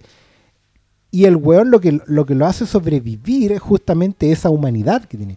Lo que más adoramos, los que, los que recordamos la Kong del 76, es el drama humano de esa weá, el, dolor de ese mono, su tragedia única, eh, y todo lo que significa perderlo todo por caliente, al fin. Que es una weá muy humana y es una weá muy masculina también. Y esta película, sabiendo eso y, recordando la, diversión de una weá como eh, Godzilla vs. King Kong original, donde ese Kong pobrecito también sabe que no tiene ninguna oportunidad contra Godzilla. Godzilla lo zarandea, Godzilla lo quema, le tira rocas, lo deja por muerto. Esta película es un súper hermoso homenaje a esa clásica. En muchos momentos está todo recreado, hasta los aletazos, los, arañazos con las manos, ¿cachai? Ciertas miradas, diálogos, Godzilla también. En un momento la japonesa lo mira así con cara de... ¿Y, ¿Y qué? Si lo único que le faltó a esta, porque no se puede ya, es que Godzilla se diera vuelta y le pegara con la cola. porque esa weá básicamente no va a pasar ya, porque uno se ríe. Pero ese mono, ese mono era un señor disfrazado con un traje. Sí, los Godzilla dos. también. Los dos. Y, y que hayan logrado mantener esa idea en esta weá digital. Como digan, no, estos weones son, sí, son digitales todo, pero son esencialmente dos weones con un disfraz de mono. Sí. Y así tiene que ser. No, y, y eso es precioso, y creo que esa es una decisión que han tomado dos películas anteriores que son ejemplares y que son geniales. Estoy hablando de la de Edwards, que él también diseñó sus efectos visuales como si fuera una persona disfrazada. Entonces tiene. De hecho, tú, si tú veis bien eso, el Godzilla y el Godzilla de Godzilla vs. Kong, de de repente se le hacen pliegues. Pliegues como de traje de goma. En, en las piernas. Fíjense en esa, en esa parte cuando, cuando Sí, se mueve. Tienen esa lógica. Y el Godzilla de, de la excepcional Shin Godzilla es lo mismo. De hecho, esa weá está tan bien hecha que hay momentos en que tú no sabís si es un mono, si es una persona disfrazada en efecto o es un, un GCI, porque es flawless la mezcla en esa weá. Paréntesis, yo quiero decir que esa es la mejor película Kaiju moderna. Shin Godzilla. Shin Godzilla, sí. Busquen esa película. em, creo que no- por un gran director de anime. Dirigida por un gran director de ese gran anime que es. Evangelion. Gracias. Justo, justo se me olvidó Se te fue. el Justo nombre se te ido. película. Justo, justo. Eh, yo, bueno, aparte de recordar el momento, el momento Riggs del hombro contra el edificio, que que muy poca gente había No, cachado esa weá. De hecho, esta es la primera conversa que tengo. no, no, no, es que sabes que yo, todo yo se le lo dije- claro, sí, esa weá. es- No, no, pero, pero es que aparte que uno que igual es medio tatita, ve esas cosas y sabe dónde está. Entonces sí, ya perfecto, esto está heredado de aquí. Y esto otro está heredado de acá. Y tú decís, ya, aquí hay un momento, yo se lo, se lo dije, porque esta es una de esas películas que uno ve comentándole en la casa. Uno habla, le habla a la pantalla. Que, que- que creo que es un... Está muy perdido. Creo que esta era una de esas películas para eso. Y, y a mí me pasó, dije, no puedo, no puedo más que a querer la desfachatez con que estar más esta película. Porque siento que hay un nivel de pachorra. De decir, ¿sabes qué? Yo puedo colocar a dos monos peleando en Hong Kong. Se echan todo Hong Kong. A nadie le importa. A nadie le importa. Aquí muere más gente. Que- No, que muere es que- gente, No, váyanse, al, váyanse al, al, al refugio antititán. Amigo, acaban de caer como seis edificios en el área. Y, y, Nada por, sobrevive y- por nada. Onda para un, pa un pape. Que hay un momento hermoso en que. Mira, quizás alguien que la vio se, reconoce el, el momento, pero este es un plano que está desde dentro de un edificio, desde una, como de una oficina. Hay un, un piso de oficina que está vacío, igual, se ve vacío, pero está peleando Mega Godzilla con Godzilla, en el fondo. Y Mega Godzilla lo que hace es que agarra la cabeza de Godzilla y la mete contra un edificio. ¡Pa! Y después la mete contra otro edificio. ¡Pum! Y el tercer edificio es donde está la cámara. Entonces es la cabeza de Godzilla, viene en primer plano y se destruye todo. Y yo estoy viendo esa weá pensando, esta es una escena de pelea de Darkman, de Sam Raimi, donde el weón lo metía en la cabeza en los, en los vidrios y la cámara estaba en el vidrio. Pero pensaba a esa escala. Y, y creo que Kong hace parkour y está filmado como Sí. alguien que hace parkour entre Bueno, los está como edificios. primate. Está filmado como primate. Me, me gusta porque creo que tomó el espíritu del, del- del héroe de acción ochentero en el sentido de que después de McLean, todos los héroes ochenteros sufrieron los embates de la acción que estaban viviendo. Eran güeyes que le dolía lo que estaba pasando. El Mel Gibson en las armas mortales es un que Terminaba la historia. termina deshecho. Y en Arma Mortal 2, de eso estamos hablando, el señor en una escena donde apuesta que se puede escapar de una camisa de fuerza a sus compañeros policías. Y están todos muertos de la risa. Y, él, y, y de repente él se disloca el hombro así a voluntad y se, se escapa y todos quedan como wow. Y él dice, sí, tengo una lesión que me permite dislocarme el hombro a voluntad. Pero lo que duele es ponerlo en su lugar. Y Mel Gibson va y se pega con el hombro contra la pared y todo escandalizado. Y después él, por supuesto, en el clímax de la película, lo tiran al agua, encadenado, se disloca el hombro. Y cuando sale del agua, hace este movimiento. Pero ahí ya le mataron a la polola, él ya No, está no, sufriendo, está, está. destruido. Y hace ese gesto de pum, pegarse en el hombro para volver a, volver a ponerlo en su lugar. Cuando Kong hace esa weá, yo le tengo que poner pausa a la película. Qué bueno. Porque dije, esta weá es demasiado buena. Y aquí también yo quiero decir, yo vi esta película con mi hija, que es una niña de 7 años, y estaba demasiado metida en la película. Yo no sé si es porque hay una niña también acá, que es esta niña que es amiga de Kong, Es un buen aliciente, al menos. pero se lo sufrió todo. Y en esa escena en que hacen como King Kong está muerto, mi hija estaba pésimo y, y se da vuelta y me dice, papá, no le va a pasar nada a King Kong, ¿cierto? Y yo como, puta, mira, si conozco el mundo te diría que sí, pero uno nunca sabe. es que la estábamos viendo y yo la estaba viendo por primera vez con ella, pues no, Claro, por eso, tenía- por eso no no- tenía no- Ahora, yo, ¿Cómo? yo- yo también, pero acá es que es que eso es lo que por eso por ese lado puedo entender el equilibrio porque la el electroshock a Kong está explicado. Sí, po. ¿Cachai? Lo construye de antes, lo construye de manera torpe porque te lo tiene que decir como en tres frases antes de. Pero por último está explicado, entonces el cabrón chico dice, ah, obvio, le van a poner la batería del- del- de esta Mm. nave. Y loco, la utilidad de esas naves y la, la forma de pensar esta película en que te colocan, no, mi papá hizo estas naves para pasar la tierra hueca, para ir de un lado a otro.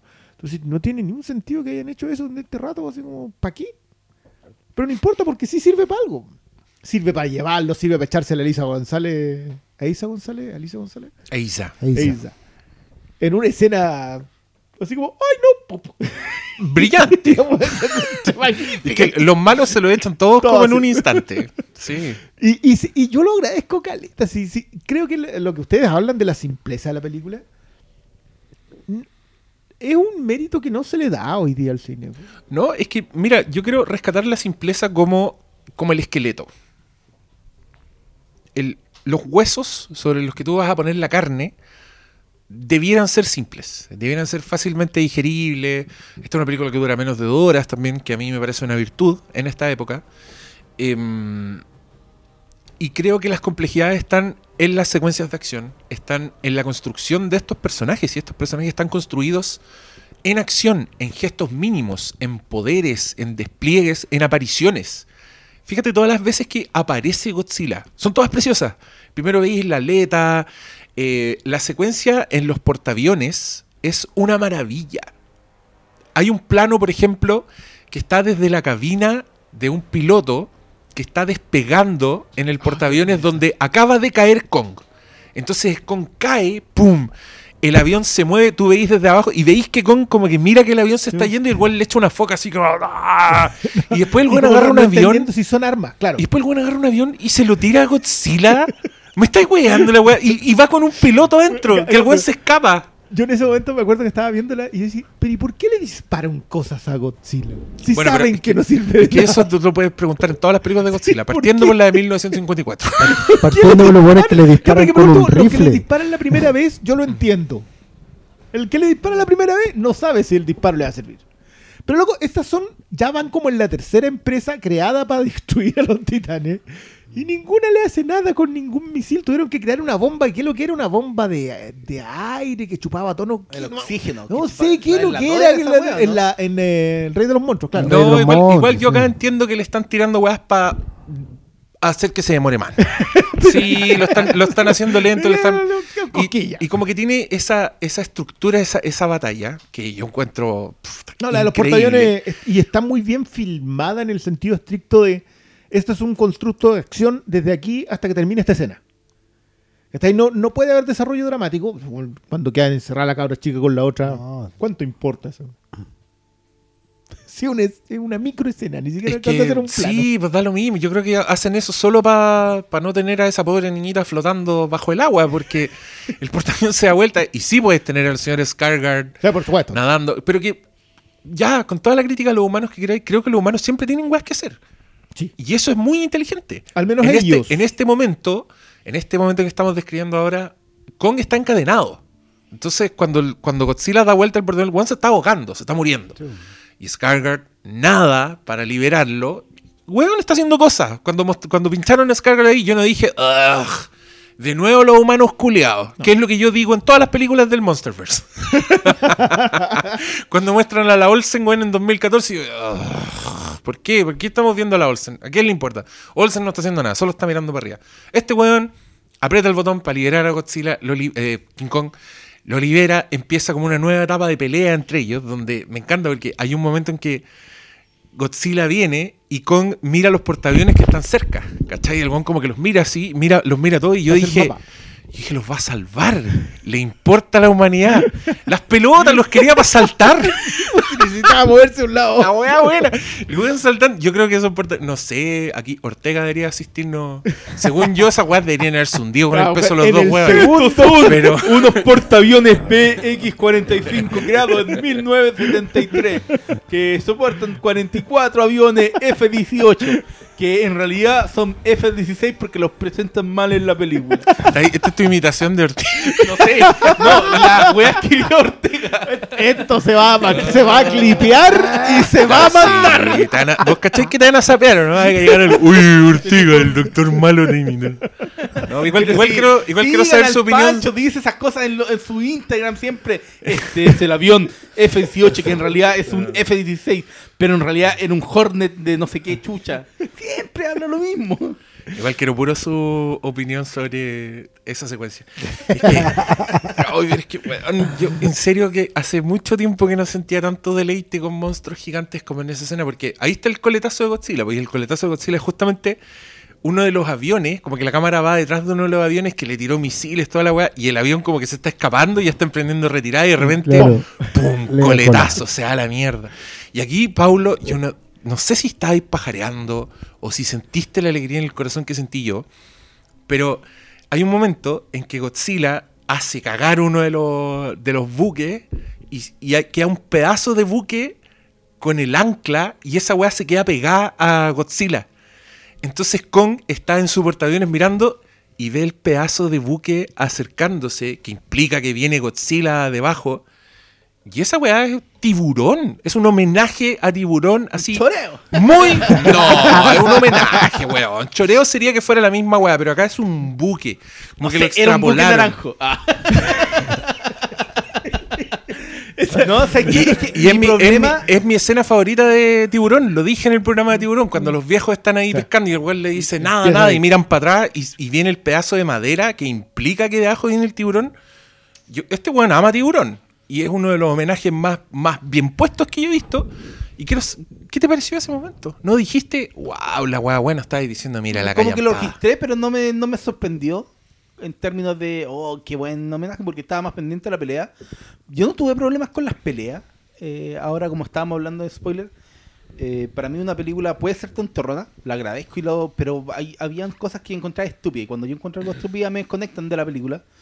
Aquí me pasó con un momento de los villanos. Cuando están en la tierra hueca, que yo no tuve problemas con el concepto, me, dio lo mismo, toda la ridiculez de ir en, llegar hasta Antártida y cruzar. Yo encontré ya para arriba de la, de la micro, pero cuando dan como ese giro de somos los malos y te vamos a traicionar en 5 segundos y después te de- crean toda la historia de que tienen que arrancar. y me desconecté completamente de la película en ese momento. Y por alguna razón recordé eh, la película del 2014 y ahí yo dije, qué lata que la película, lo que comenzó en el, con Godzilla del 2014 terminó en esto. Y eso fue algo que a partir de ese momento me desconecté de la película, del- de las dadas vueltas de los villanos. Yo no, no soporté la decisión narrativa que tomaron. Y después cuando están en el final y están el grupo de Eleven en el edificio y terminan dando vuelta un vaso de agua para desconectar al Perdón, whisky. un whisky, Era el whisky. copete y lo dan vuelta para hacer claves Pero- para derrotar al robot. Pero no ya sentí que eso, eso es probablemente la mejor forma de decirte que es que eso nunca fue la historia. Porque, Pero- porque es pero- pero es para la resolución de la Pero no, tiene, no tienes ni un problema con que lleven un virus a la nave madre en Día de la Independencia. No, porque es distinto. Que peor, po. No, po, porque son los protagonistas de la historia. po. Aquí lo que me interesaba es que Godzilla y Kong derrotaran por su cuenta a, a Mega Godzilla y no porque los humanos intervinieron con un vasito en la computadora.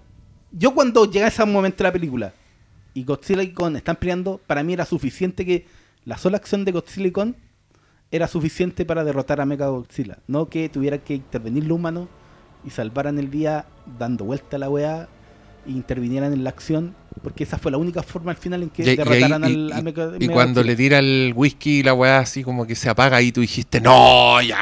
Esta weá No, sí que ya, es esa mala. Fue, esa fue la, la guinda de la torta para mí. Pero- Me molestó demasiado. Bueno, está, cada uno ahí, con su... está ahí en el último charchazo.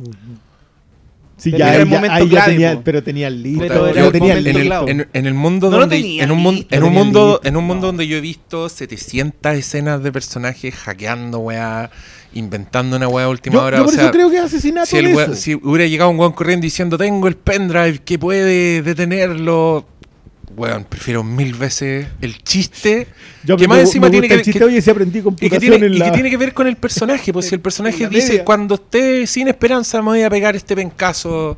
Está buena la weá, no sé, lo encontré muy en el No, tono. yo, yo encuentro que, que, claro, que es... Habría odiado una escena de hackereo, weón, o de. Es que yo de otra que nada de eso hubiera estado. O sea, a mí lo que me interesaba eran los monstruos.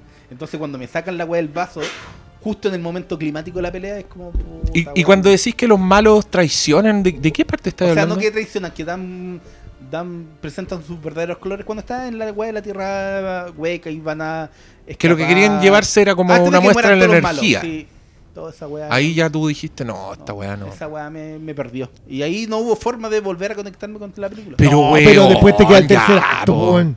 Pero es que en, en un, en un escenario Te- de... Perdón, tercer acto, no tercer acto. Bueno, el tercer acto era. Uy, qué paja, ya me acordé a propósito de mecanismos pajeros en las películas. Es que, es que eso me pasa a mí. Yo siento que del- el, cuando se utiliza la, el, el device, el, el- este artefacto para frenar eh, lo que le está destruyendo, que viene siendo una infección hace mucho tiempo en las películas, que es alguien apretando una, una- un teclado frente a una pantalla. Sí. Hace demasiado tiempo que esa es la única solución. Que, que a mí me parece. O sea, yo entiendo en el Día de la Independencia. ¿eh? Ahí me la banco porque, porque de alguna manera siento que es. Es parte del desarrollo de los No, personajes. y la actualización de la guerra de los mundos. Sí, pues, En vez de llevarte un virus biológico que toman los extraterrestres en la Tierra, le lleváis un virus De computador, Claro. de sistema operativo. No estoy al sistema no operativo estoy diciendo que sea una buena actualización, estoy diciendo que es una actualización. Me parece entendible que exista. Pero en general yo tengo mucho problema con esa cuestión. Y el momento en que alguien considera que colocarte música épica, no sé decirlo, acelerante, eh, estridente, en una secuencia en donde alguien la, el nudo dramático es que el loading pase de 99 a 100. Para mí no hay caso. O sea, yo, yo, yo, no, ya- yo en esa, general esa- es una mierda. Es que, a- mira, a mí lo que me pasa con eso es que creo, y no- y estoy hablando de lo que dices tú, Paulo, pero muchas de las quejas que yo he escuchado de esta película me, me hacen creer que esperaba hay algo genérico. ¿Cachai? Como cuando me dicen, eh, no, es que los humanos no sé qué, y la weá. Porque yo justamente celebro que Godzilla vs. Kong evite todos los caminos genéricos.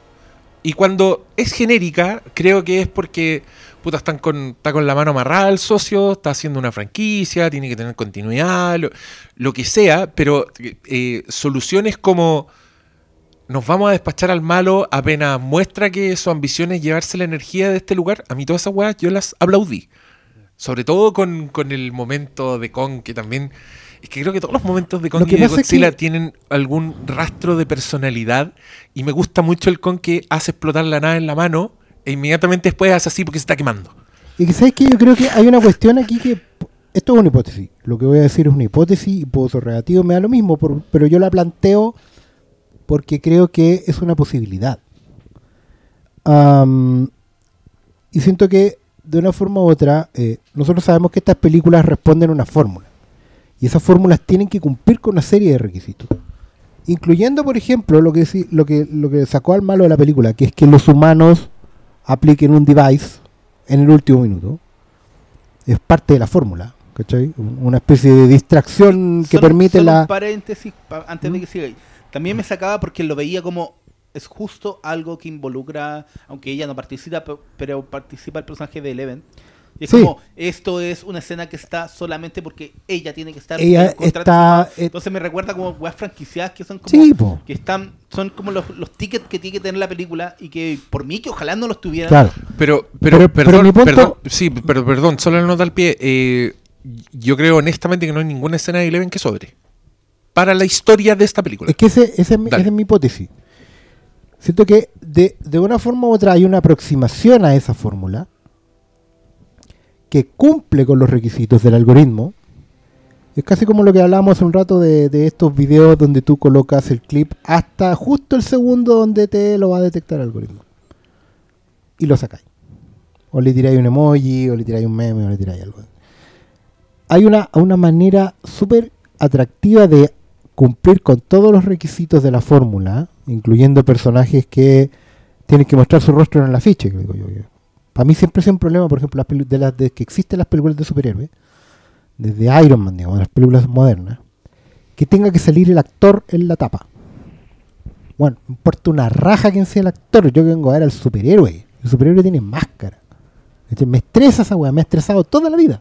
Spider-Man siempre tiene que estar sin yo máscara. estuve N tiempo sin comprarme la película del Capitán América, que me encantó, la primera, porque en la tapa venía el one sin máscara. a mí me estresan esas weas. Yo, porque yo- sé yo que tengo que decir que solamente Batman no sé eso. Sí, pues, Todas las películas de eh, Batman, en su portada, weón viene con la wea. Batman. Es Sale. Batman, Es Batman. sale Bruce Wayne. Es Batman. Es verdad esa weá. ¿Cachai? Eh, me, me estresan esas weas porque son cuestiones que vienen de afuera, que son externas al, al- al- al concepto, a la cosa creativa, a lo atractivo de la historia. Entonces, siento que acá hay una construcción en, Godzilla vs. Kong que primero justamente responde a convertirla no en una, película de, choque de titanes, sino que en una película de Kong. De Kong, que es un personaje, es el underdog, ¿cachai? Es el weón que tiene todas las de perder, el que no tiene un lugar en el mundo, eh, el, el weón que es el más humano de todos, es el más empático posible, es el que, el que va a sacrificarse eventualmente. Que weá podemos discutirlo, ¿no? Pero, pero también entiendo que tenéis que darle un poco de luz a la gente en estos tiempos, weón. No podríamos haber terminado con, con muerto como No. terminamos en el 76, porque además yo, a mi edad, no quiero volver a pasar por eso nunca. Yo quiero decir que también anda con un arma con que, que, que brilla y que está y que está Sí, hecha po, para- weón, Oye, por es que- es supuesto. que- es que ¿Y lo- cuál- lo- pero cuál es, justamente, pero cuál es el Thor favorito de todos? El Thor, el guator. Sí. Porque es el más humano de todos. Y como que es un Thor guatón. No, no, no, es que- es es un que- weón que se rasca el poto, que se rompe el brazo, pero llegado el momento en los que hubo, va a echar el resto. De hecho, yo voy a decir el tiro. A mí me sacó al principio de la película la niñita. Porque entendí al tiro que la niñita respondía a una eh, corrección del personaje erotizante de la rubia. De la, de la Jungle Girl. No, ese personaje hoy día está completamente fuera de lugar, completamente cancelado. No puedes tener una buena en trapo seduciendo a un mono. Porque el mono no puede ser una analogía de la masculinidad tóxica de la weá, que sí está en Skulai. Porque el, el conzorrón es netamente un buen rascabola que quiere pretender enganchar a esa gente y al final hace la mierda que hace. Ya, me sacó de onda la niñita porque entendía que era una weá que venía de afuera. Que me sacó de la mitología de Kong al principio. Pero en la medida que Vingan la va utilizando de la forma que la puede utilizar, como el- esta especie de device, ¿cachai? La termina convirtiendo en lo que podría haber sido para Godzilla Eleven, que era tener su niño japonés que le canta en coro. Porque ustedes saben que la única forma de calmar a los monos en Japón y a los robots gigantes es un niño que canta en un coro con todos otros muchos niñitos japoneses, una marcha de niños japoneses. Ta, ta, tará. Esas weas calman a cualquier y em, eh, Yo creo que es Empoderan a no es cualquiera, calma, pero bueno. es la manera en que lo, en ¿Qué que lo echan para adelante. ¿Por qué están haciendo ruido estas Claro, hormigas culiadas? es co- es como, es como un tatita mirando Twitter, así. Paloma, ¿qué? ¿Por qué pasa esto en este lugar? Sí. Oye, no, es que es lindo lo que dice el pastor porque es verdad que esta es una película de Kong. A mí, lo que me- a diferencia de Godzilla, que tiene como su propia mitología y que ha crecido, tiene hijos, tiene diversos enemigos, diversos destinos, eh, Kong igual está marcado por su historia y su historia es trágica. ¿Cachai? Su historia es un weón que lo sacan de su mundo, que se enamora, que lo matan de una manera cruel y que después como que sellan su historia con, oh, la, la- la bella mató a la bestia. ¿cachai? Sí, po, porque- Eso es Kong. Pero en esta película no. En esta película van por el lado de, de la magia también, que es algo que a mí me gustó mucho. El, el género fantástico, que es absolutamente donde está Kong. Si Kong ¿De, es, de dónde viene la es de la aventura jungla, exótica? dinosaurios, Eh. aventura exótica. La Abuela Tierra Hueca, que a mí me encanta. Creo que es la, es la única película que corona a Kong, de verdad. Porque las otras películas siempre han dicho que King Kong es como el rey de su lugar y después como que replican, le ponen una corona gigante en, en la de Laurentis Sí, y es como para venderlo. Pero acá el juego tiene su trono, tiene como su lugar eh, Y tiene su su cetro. en su propia estirpe. Sí. Y, y tiene un arma que le da la ventaja necesaria. ¿cachai? A mí, ¿qué me pasó con esta película también? Que en, en estos tiempos donde uno no cree en nada, eh, yo tenía miedo que estas weas las fueran a tratar como dos propiedades intelectuales. Y que por lo tanto iban a ser un poco que las un- una hoja en extremo, blanco claro. donde ninguno iba a ganar, ninguno iba a perder. Entonces, cuando rápidamente yo me di cuenta que no, no estaban teniendo ningún problema en dejar a Godzilla como el villano y, y te estaban completamente humanizando a Kong al punto de que yo, bueno, yo estaba muy impactado cuando la revelación de que Kong sí sabe el lenguaje de señas, que es un muy buen momento además, porque él te dice cómo se siente. Yo estaba muy arriba de la pelota, estaba feliz. Y la, y la cabra chica yo siempre la leí como parte de este código. O sea, es lo que decís tú. De hecho, me, me extrañó que no hubiera una escena con la niñita en el hombro de Kong o Kong Como subiendo la serie parte. Claro, como en la serie corriendo, así por la selva con, el, con Sí, la niñita arriba. ¡Uy! Como Boris arriba la Ah, no. Oh, Boris. Oh, No, bueno, no, no he visto nada de esa. Pero, de esa- también, dije, pero "Ah, que vale". es una súper buena forma de resolver el problema. Sí. Porque te imponen un concepto, te dicen, no, personajes femeninos tienen que ir de esta pauta. Ok, pero lo voy a hacer a un nivel en que probablemente enganchen lo único que, que deberían enganchar con este weón, que son niños chicos. Sí, sí, es que. ¿Cachai? Porque, porque, mira, si al final es súper inteligente el homenaje a, al Kong 76, que está en esta muerte y resurrección. Los latidos del corazón. Exactamente, la antigua, la, la del 76 termina con Kong muerto y, y todo llorándolo ahí en, al, al pie de la Estatua de la Libertad, como una especie de reminiscencia de Planeta de los Simios, que esas weas me encantan por eso. Y la 2, porque existe una, que se llama King, King Kong, Kong Lives, lives. parte con el one y le están haciendo electro, po, weón. Ah, ¿en serio? Yo Yo me acuerdo estoy- de esa yo no la he visto en siglos, pero estoy seguro de que se lo llevan al weón en camilla y le empiezan a colocar, ¡pah! le empiezan a pegar choque eléctrico. Mira qué lindo. Estoy seguro de esa weá. Entonces cuando yo vi esa weá fue como. Ya. No, yo- ya, yo lo encontré sí, demasiado tú lógico, viste. Mira, yo, yo voy a recoger vuestras hipótesis porque yo, yo tengo un tema. Yo mientras veía esta película, creo que ya lo he implicado bastante. Yo vi claramente estructuras de otros lados. Nos quedó claro. No, no necesito decir de dónde. Pero yo siento que a este loco le dijeron, estas son tus dos propiedades intelectuales. Aquí están. Eh, esto, este papelito que está acá, que tiene todas estas casillas, todas estas casillas tienen que terminar con un check cuando usted me termine de presentar la película que me va a hacer. Eh, y necesito que esta película sea vendida a esta gente. Usted me resuelve estas tres cosas porque yo lo que quiero es una gran franquicia. Y la gran franquicia es esa cosa que está al lado y nosotros ya lo tratamos con la última. No nos fue tan bien, pero lo hicimos. Hicimos exactamente, rellenamos las casillas como tal de la anterior. Luego le presentan eso, recoge un entramado de una estructura del mismo lado, agarra las casillas y las empieza a marcar. Y acá es donde yo creo que lo de Wingard es al- a lo menos admirable. Y es que lo resuelve nunca perdiendo la idea de lo que, le- lo que él está haciendo es una pelea de lucha libre. O sea, le llega codazo al pueblo. Yo No, yo- yo no, no, le pego tanto a cuestión, pero yo sé que había un, Sí, un codazo al bueno, pueblo. si la talla del bueno entrando con una silla en el Eso- tercer eso está. acto es Eso está. literal. pero poniéndole cinemática a eso. Yo cuando, cuando decía que esta cuestión tiene mucho cine, es porque creo que más allá de los homenajes a las cosas ochenteras, el loco en ningún momento pierde la idea de que lo que está haciendo él no es contándote las historias de los humanos siguiendo la pelea de los titanes. Él te está contando la pelea de los titanes.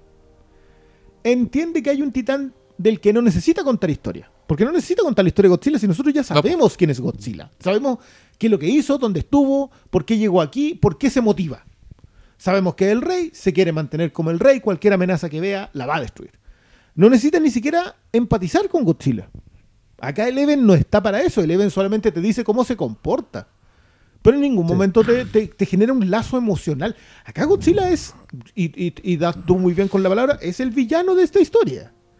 Porque es un tipo que, aunque esté equivocado porque lo engañó el empresario, igual le va a ir a pegar al héroe de la historia, que está completamente humanizado. Porque está muy bien hecho el Godzilla, solo un paréntesis. Porque Godzilla siempre es oriental. Godzilla siempre es asiático. Es un buen misterioso, de pocas palabras. Es Bruce Lee. Nunca te va a reconocer que está equivocado, pero sí te puedes ganar su respeto. El bueno es Bruce Lee, el chino misterioso, ¿cachai? El weón de azul, así. Pero, pero. Ese Godzilla. Ah, el loco lo consigue eso, consigue equilibrar lo que tiene que hacer para hacer la franquicia exitosa. Usted me llena estas casillas, pero de partida abandona una de las casillas, que es la del humor. Porque acá hay cosas graciosas, pero no son chistecitos fáciles.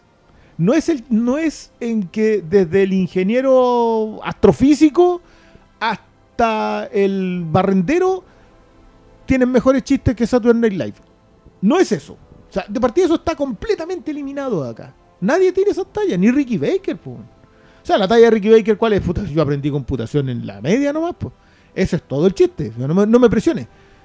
La historia del podcastero, que, que- que agradezco la cantidad de ridiculizaciones que tiene ese personaje, porque desde los Illuminati para abajo, reptiliano, Illuminati, están todas, toda la melcocha, le falta la tierra plana, nada más, nada más.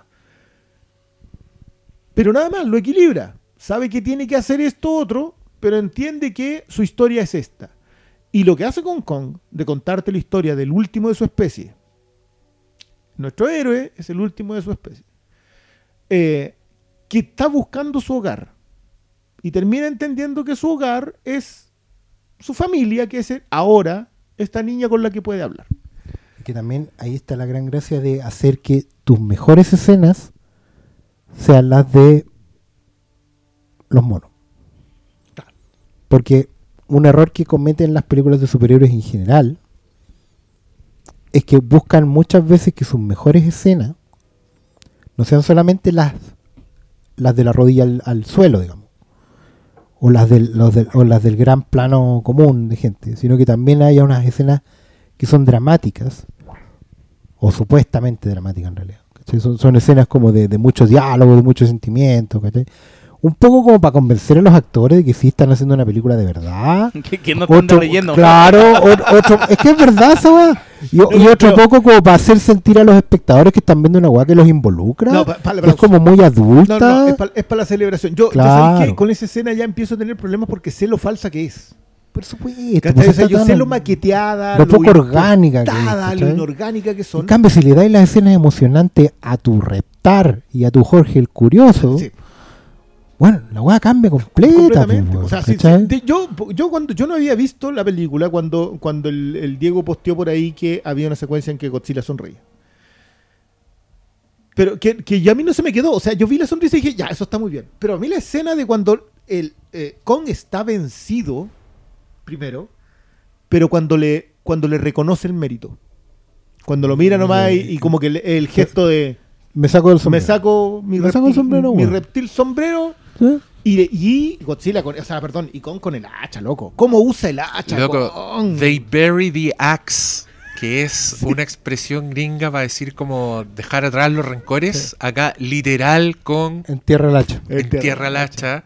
Y el otro weón le hace su gestito y se manda. Listo, eso, ya, pues, es que eso, puta que va a costar esta cuestión. Yo, yo no sé en qué, en qué para estamos. Yo, yo no sé, no me gusta pensar, y en esto soy súper honesto, no me gusta pensar que ninguno de los que ve cine ahí está equivocado.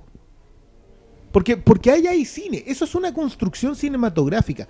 No es juntar 15 películas, 20 películas, 10 películas para el gran momento en donde todos se paran y aplauden.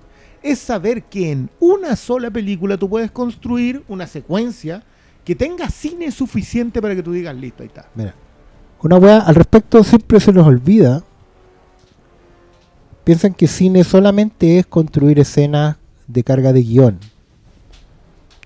O de carga dramática, o, o escenas que, que impliquen un, un involucramiento del actor a nivel muy, muy físico, ¿cachai? Etcétera, etcétera. Ese, o, por otro lado, que se piense que el cine solamente es one perfect shots en el sentido que hay un gran angular con una panorámica impresionante, filtro de Instagram. El cine también es buscar colocar una mirada que no podemos tener como seres humanos hasta que la vemos en la pantalla. Y en ese sentido, esta weá es muy, muy fiel y muy respetuosa de la pega de Harryhausen primero, pero Willis O'Brien primero, Sí. antes. Hay una escena que, por ejemplo, una escena que nunca nadie se ha olvidado. Cualquier persona que vea cine con cuatro ojos sabe que una escena inolvidable de la historia del cine es cuando en la King Kong de Willis O'Brien el mono mete su manota para sacar a Faye Ray y la cámara lo enfoca desde la ventana de afuera. Esa weá no es necesaria, es muy cabrona de hacer porque tenéis que hacer que coincida la ventana con el mono de afuera. Y más encima tener una mano robot, weón, sacar a la, a la, a la, a la actriz, después hacer un muñequito, weón. ¿Para qué? ¿Para qué esa weá? Para darte un shot que no existe en tu cabeza, que tú no puedes tener en la vida real. Tú no podéis ver nunca un mono gigante sacando una mina por una ventana. En esta película hay un montón de tomas que no pueden existir en la vida real. Claro, es que, es que Porque una weá claro. Cuando, cuando Edward se acercó, porque Edward lo que dijo es, en el mundo real existe Godzilla, ¿qué pasa? Claro, pero esa es ¿Cómo- otra- cómo esa lo miramos? Es una mirada, claro, Claro, es una de es otra, yo, yo estoy completamente un de acuerdo mundo que con no la- existe. Con la referencia Claro. a Harryhausen. Sí, Incluso más que lo de O'Brien. Porque creo que la gran gracia de Harryhausen es que para él lo importante era el mundo fantástico. Claro. Y, y en ese, y en esa creación de un mundo, perdón, yo, yo sé que al- tiramos un nombre así como, sí, sí, todo el mundo ubica a Ray Harryhausen, pero, y le, y le pido disculpas, pero bu- busquen quién es. No, no, No, no, pues no, ¿No? ej- no, resumen. Willis O'Brien es el señor que inventó el sistema de animación, el stop motion para el King Kong de 1933. Eh, antorcha que toma el señor Rey Harryhausen y que perfecciona en un montón de creaciones que van desde el Valle de, Ga- Jason. de Valle de Ganji, Wangi.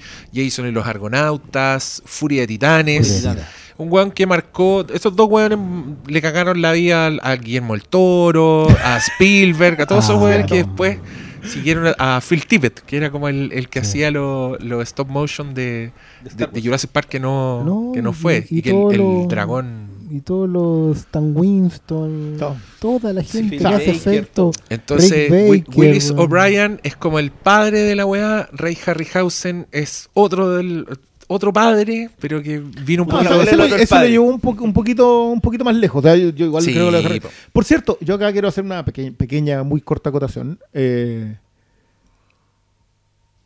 a Harryhausen tenía a Werner Hermann y a Miklos Rocha, los tiraba la- haciendo películas B, por decirlo así, pero con un, con un ánimo enorme de, de- de gusto. Yo acá de, de verdad que eché de menos a alguien bueno, bueno en la música. Ah, sí. Sí, mucho. Yo siento que, que- Mira, no es que yo crea que, que nuestro amigo DJ sea una mala elección. ¿Quién es el DJ Dilo para que la gente Tom- Tom Tom Holcomb. Tom Holkenborg, Holkenborg. también conocido como ¿cuál es el nombre? Pero que es el weón que ha hecho la eh, Junkie XL. Junkie Que es el weón que ha hecho la música de, de todo. De todo, de todo. Es que, es que es- ese es un gran problema. Yo creo que el tipo tiene mucho oficio en cuanto a colocarle música a las cosas. Eh, pero le faltan las notas. hace Ah, que mira. toda su música sea igual. Yo no siento diferencia en nada. O sea, más encima la tenía muy fresca la Liga de la Justicia, en donde también me pasó lo mismo. O sea, como que dije, puta, debió haber habido un músico acá. Eh, sí es muy notoria. O sea, siento que hay música mucho rato durante la película, Pero no hay, ¿sabes qué? pero no me. O sea, yo la comparo con la del Rey de los Monstruos. O sea, el Rey de los Monstruos, yo creo que lata- la, la recogía es el Bill McCreary. Bear McCreary. Que ese, ese es un tipo con mucho oficio. Que de esa la tele. película que tenga después esa del música. Desplat ya es como. Oye, No, Cristian, es que ahí está mi punto. tuvimos Yo- yo tuvimos a siento- Desplat haciendo la de Godzilla. Yo siento que lo que hizo Desplat en Godzilla, referenciando muy poco a. oh, creo que es Taro Iwachiro, pero puedo equivocarme. eh, Que es el de la Godzilla original. Muy poco, por lo referencia, pero muy poco. Pero sí te construyó la nota desde abajo. Hay, hay, una, hay una forma en que tanto Edwards como Desplat miran a Godzilla, que es en la épica de Yo soy pequeño, esto es un titán. Eh, en cambio, lo que hace McCreary, loco, cuando las vi, ni me acordaba quién era el de Kong Skull Island. Con eso te digo de lo Sí. poco importante que es esa, la- esa película.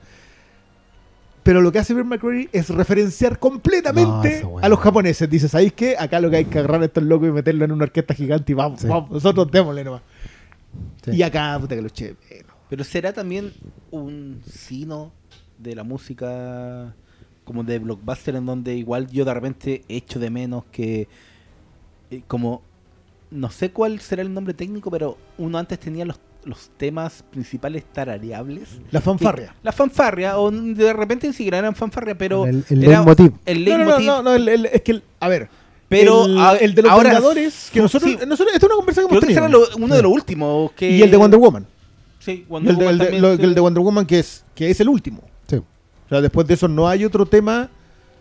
No. Loco, yo te digo, Nadie ya, no, tiene- pero ¿cuál es el tema de Iron Man? Tarareaba el tema de Iron Man. No, bueno. Era- ahí sí, sí, no. Es que Iron Man se farrió ese tema. Se farrió ese tema. La fiscalía descansa, su señoría. No, si no, no No, tiene- pero- el compositor, el compositor No. rockero. No, yo, es que yo, yo de verdad, yo creo que lo de Silvestri en, eh, en Vengadores, que nunca le voy a negar ese mérito, porque de verdad que ese tema tú lo colocas en cualquier Bueno, lado. la y- fanfarria. y es una fanfarria clásica. Sí. Y loco, traer fanfarrias clásicas hasta al día de hoy. eh, por Loco. favor, besitos. El mejor uso de esa fanfarria fue en ese video de un cumpleaños donde hay unos animadores de cumpleaños disfrazados de Spider-Man, Iron Man y hay uno disfrazado de Thanos que se cae al suelo Y le van a pegar. y aparecen los cabros chicos a patearle la cabeza. y de fondo, pa, pa, pa, pa. Tan, Avengers. Assemble, Oye, qué bueno ese video. Así tiene que ser nomás, weón. Bueno, pero, pero, pero eso, yo, era una acotación muy cortita porque de verdad creo que le- es que puede sí, Mira. puede sí que esté muy contaminado porque yo creo que el rey de los monstruos lo único que le acepta a esa película es el, el oficio musical. Mira, yo desde mi, desde mi posición de Lego medianamente informado, eh, me fue de lo más placentera la música de esta película. Creo que principalmente el, el tema de Godzilla, entre comillas, que se saca, el, que son unas cornetas muy... Eh, también muy, referencia muy referencia, pero también tiene como una- unos sonidos electrónicos que me fueron muy gratos durante las peleas. Pero si te dijera que me senté a escuchar la banda sonora de principio a fin, te estaría mintiendo. Pero me pareció me- muy eh, lo servicial.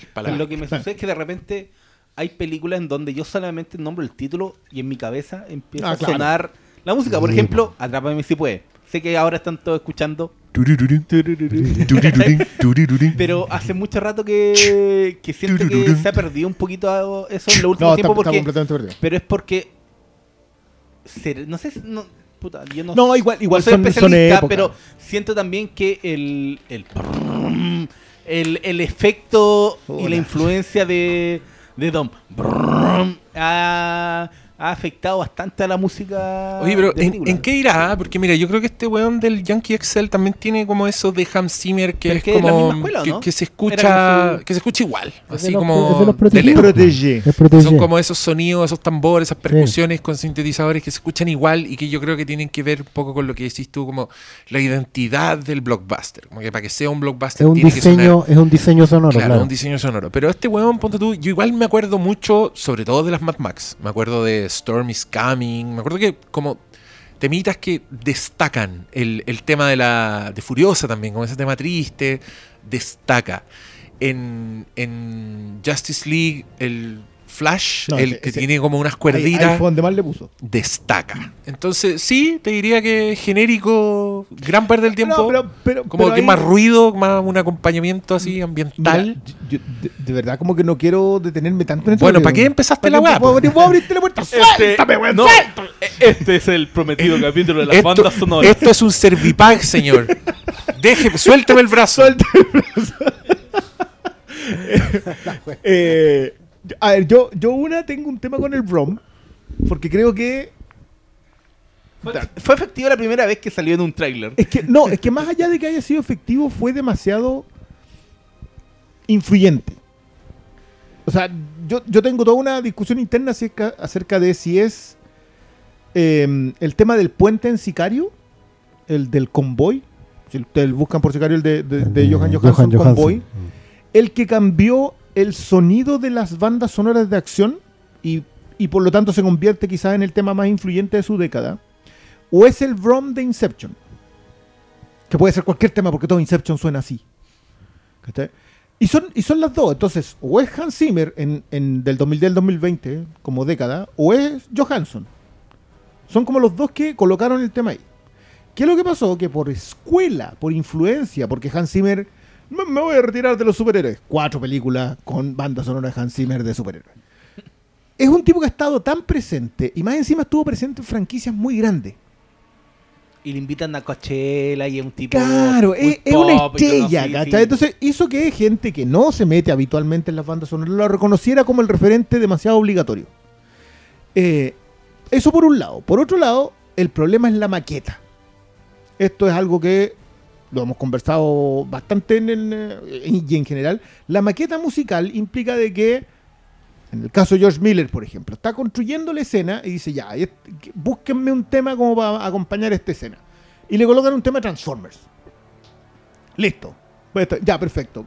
¿Quién va a hacer la música? Este chiquillo. Ya, díganle que esto es más o menos lo que queremos. Y llega el músico y te hace lo que quiere el director. No es el mismo trabajo de antaño, no es el trabajo de Williams con Spielberg, no es el con trabajo Lucas. o lo- no es el trabajo de Lucas, no es el trabajo en general. En general Williams trabaja de esa manera que es que se sienta y va componiendo con el director en la pantalla, sin maqueta musical. No es el trabajo de mm, Jerry Goldsmith que se leía los guiones y, y escribía unas notas para el director. Oye, ¿habrá sido eso lo que estáis diciendo ahora lo que terminó un poco con la carrera de Danny Elfman? Que a mí me da la impresión de que Danny Elfman es el último weón que hacía esa de Danny pega. Elfman es con Tim Burton.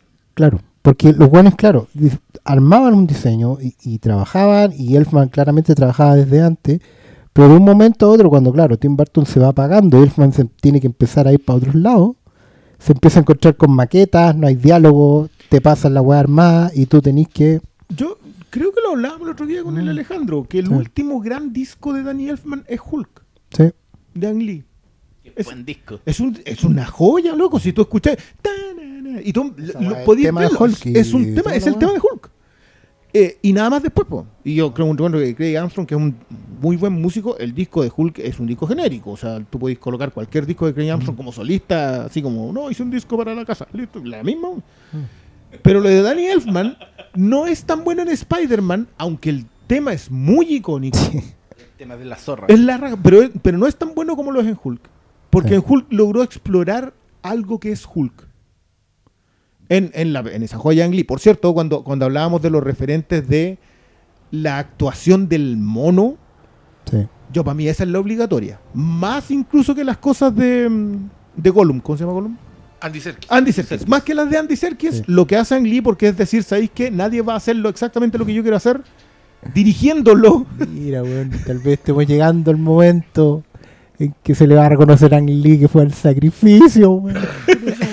Ang Lee fue el weón sacrificio. pagó y dijo yo voy a matarme por sembrar el futuro en esta weá. Y ustedes no lo van a reconocer nunca. No, no, no, es, pero Hulk. Salvo el eh, pastor Salas allá en Chile.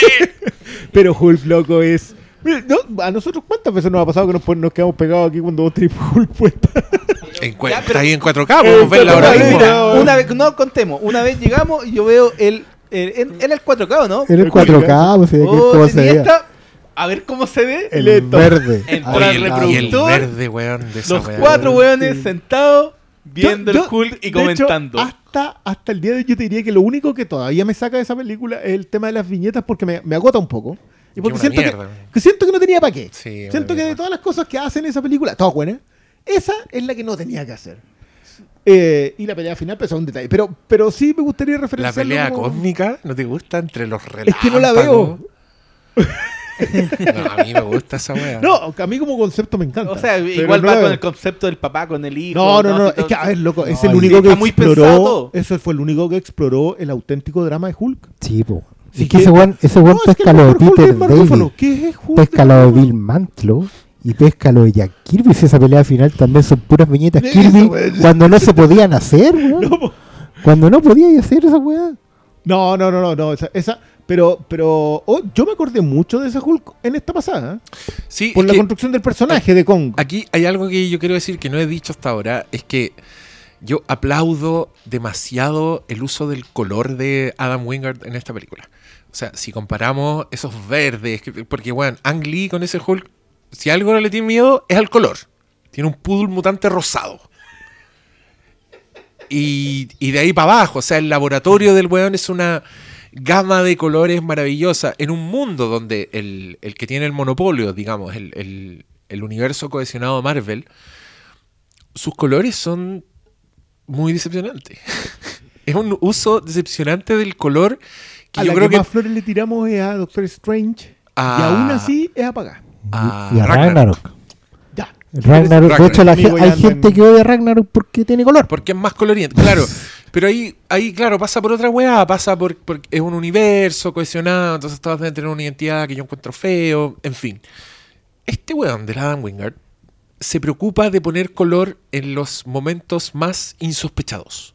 Este weón tiene como un afán por el color. Cuando van a- al, al- cráneo de Guidora, donde tienen conectado al hijo de Watanabe, es una, una de neones púrpuras, rosados, con verdes. Una, una que yo encontré preciosa. Todos los planos decía, esta weá tiene color. Las naves que van a la Tierra Hueca tienen mucho color afuera.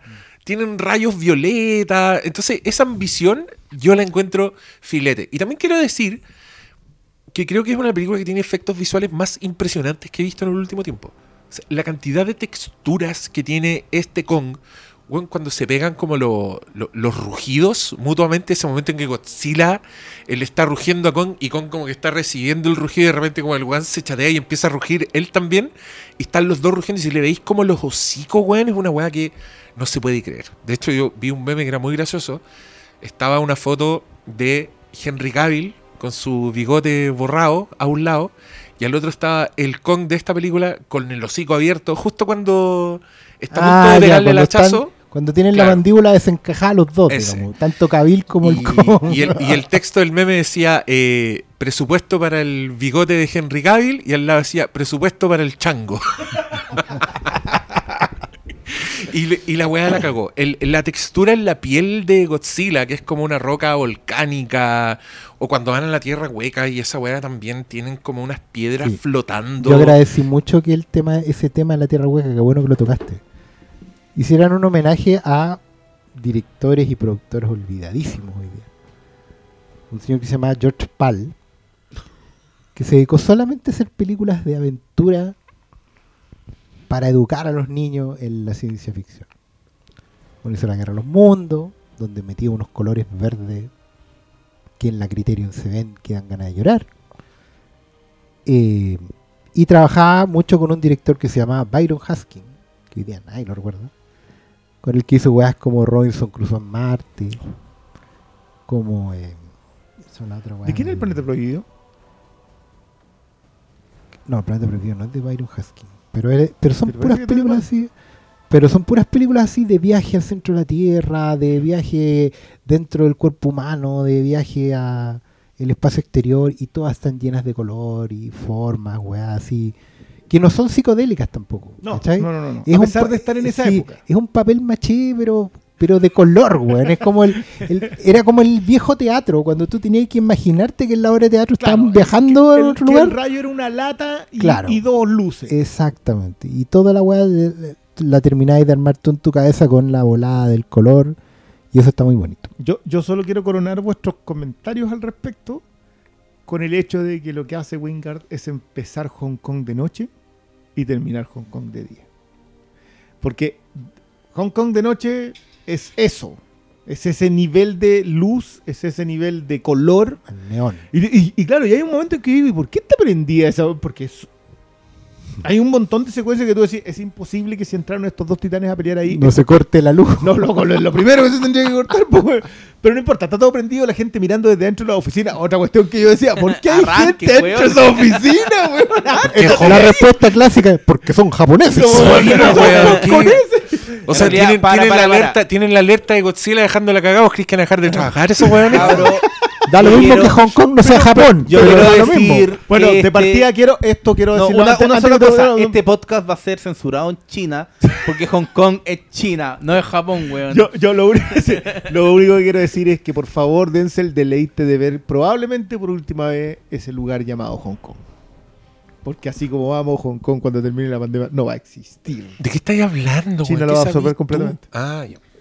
Ya está Eh, absorbido. Ya está, ya está listo, ya está, ya está cocinado. Oye, sí, una, una cosa nomás con lo de la tierra hueca, yo eh, como que sentí que estaban un poco pegados con la, la misma imaginería visual que, cre- que crearon desde la primera Godzilla en términos del diseño de criatura y me, me habría gustado haber visto una weá más loca, como ver más, más bichos raros, haberme sentido como en el Kong de Peter Jackson cuando bajan a ese a esa weá en el fondo de la tierra y está lleno de bichos culeados raros, como que En el, mundo, eh, en el mundo perdido con Andoyle, que Peter Sí. Jackson fue para otro lado.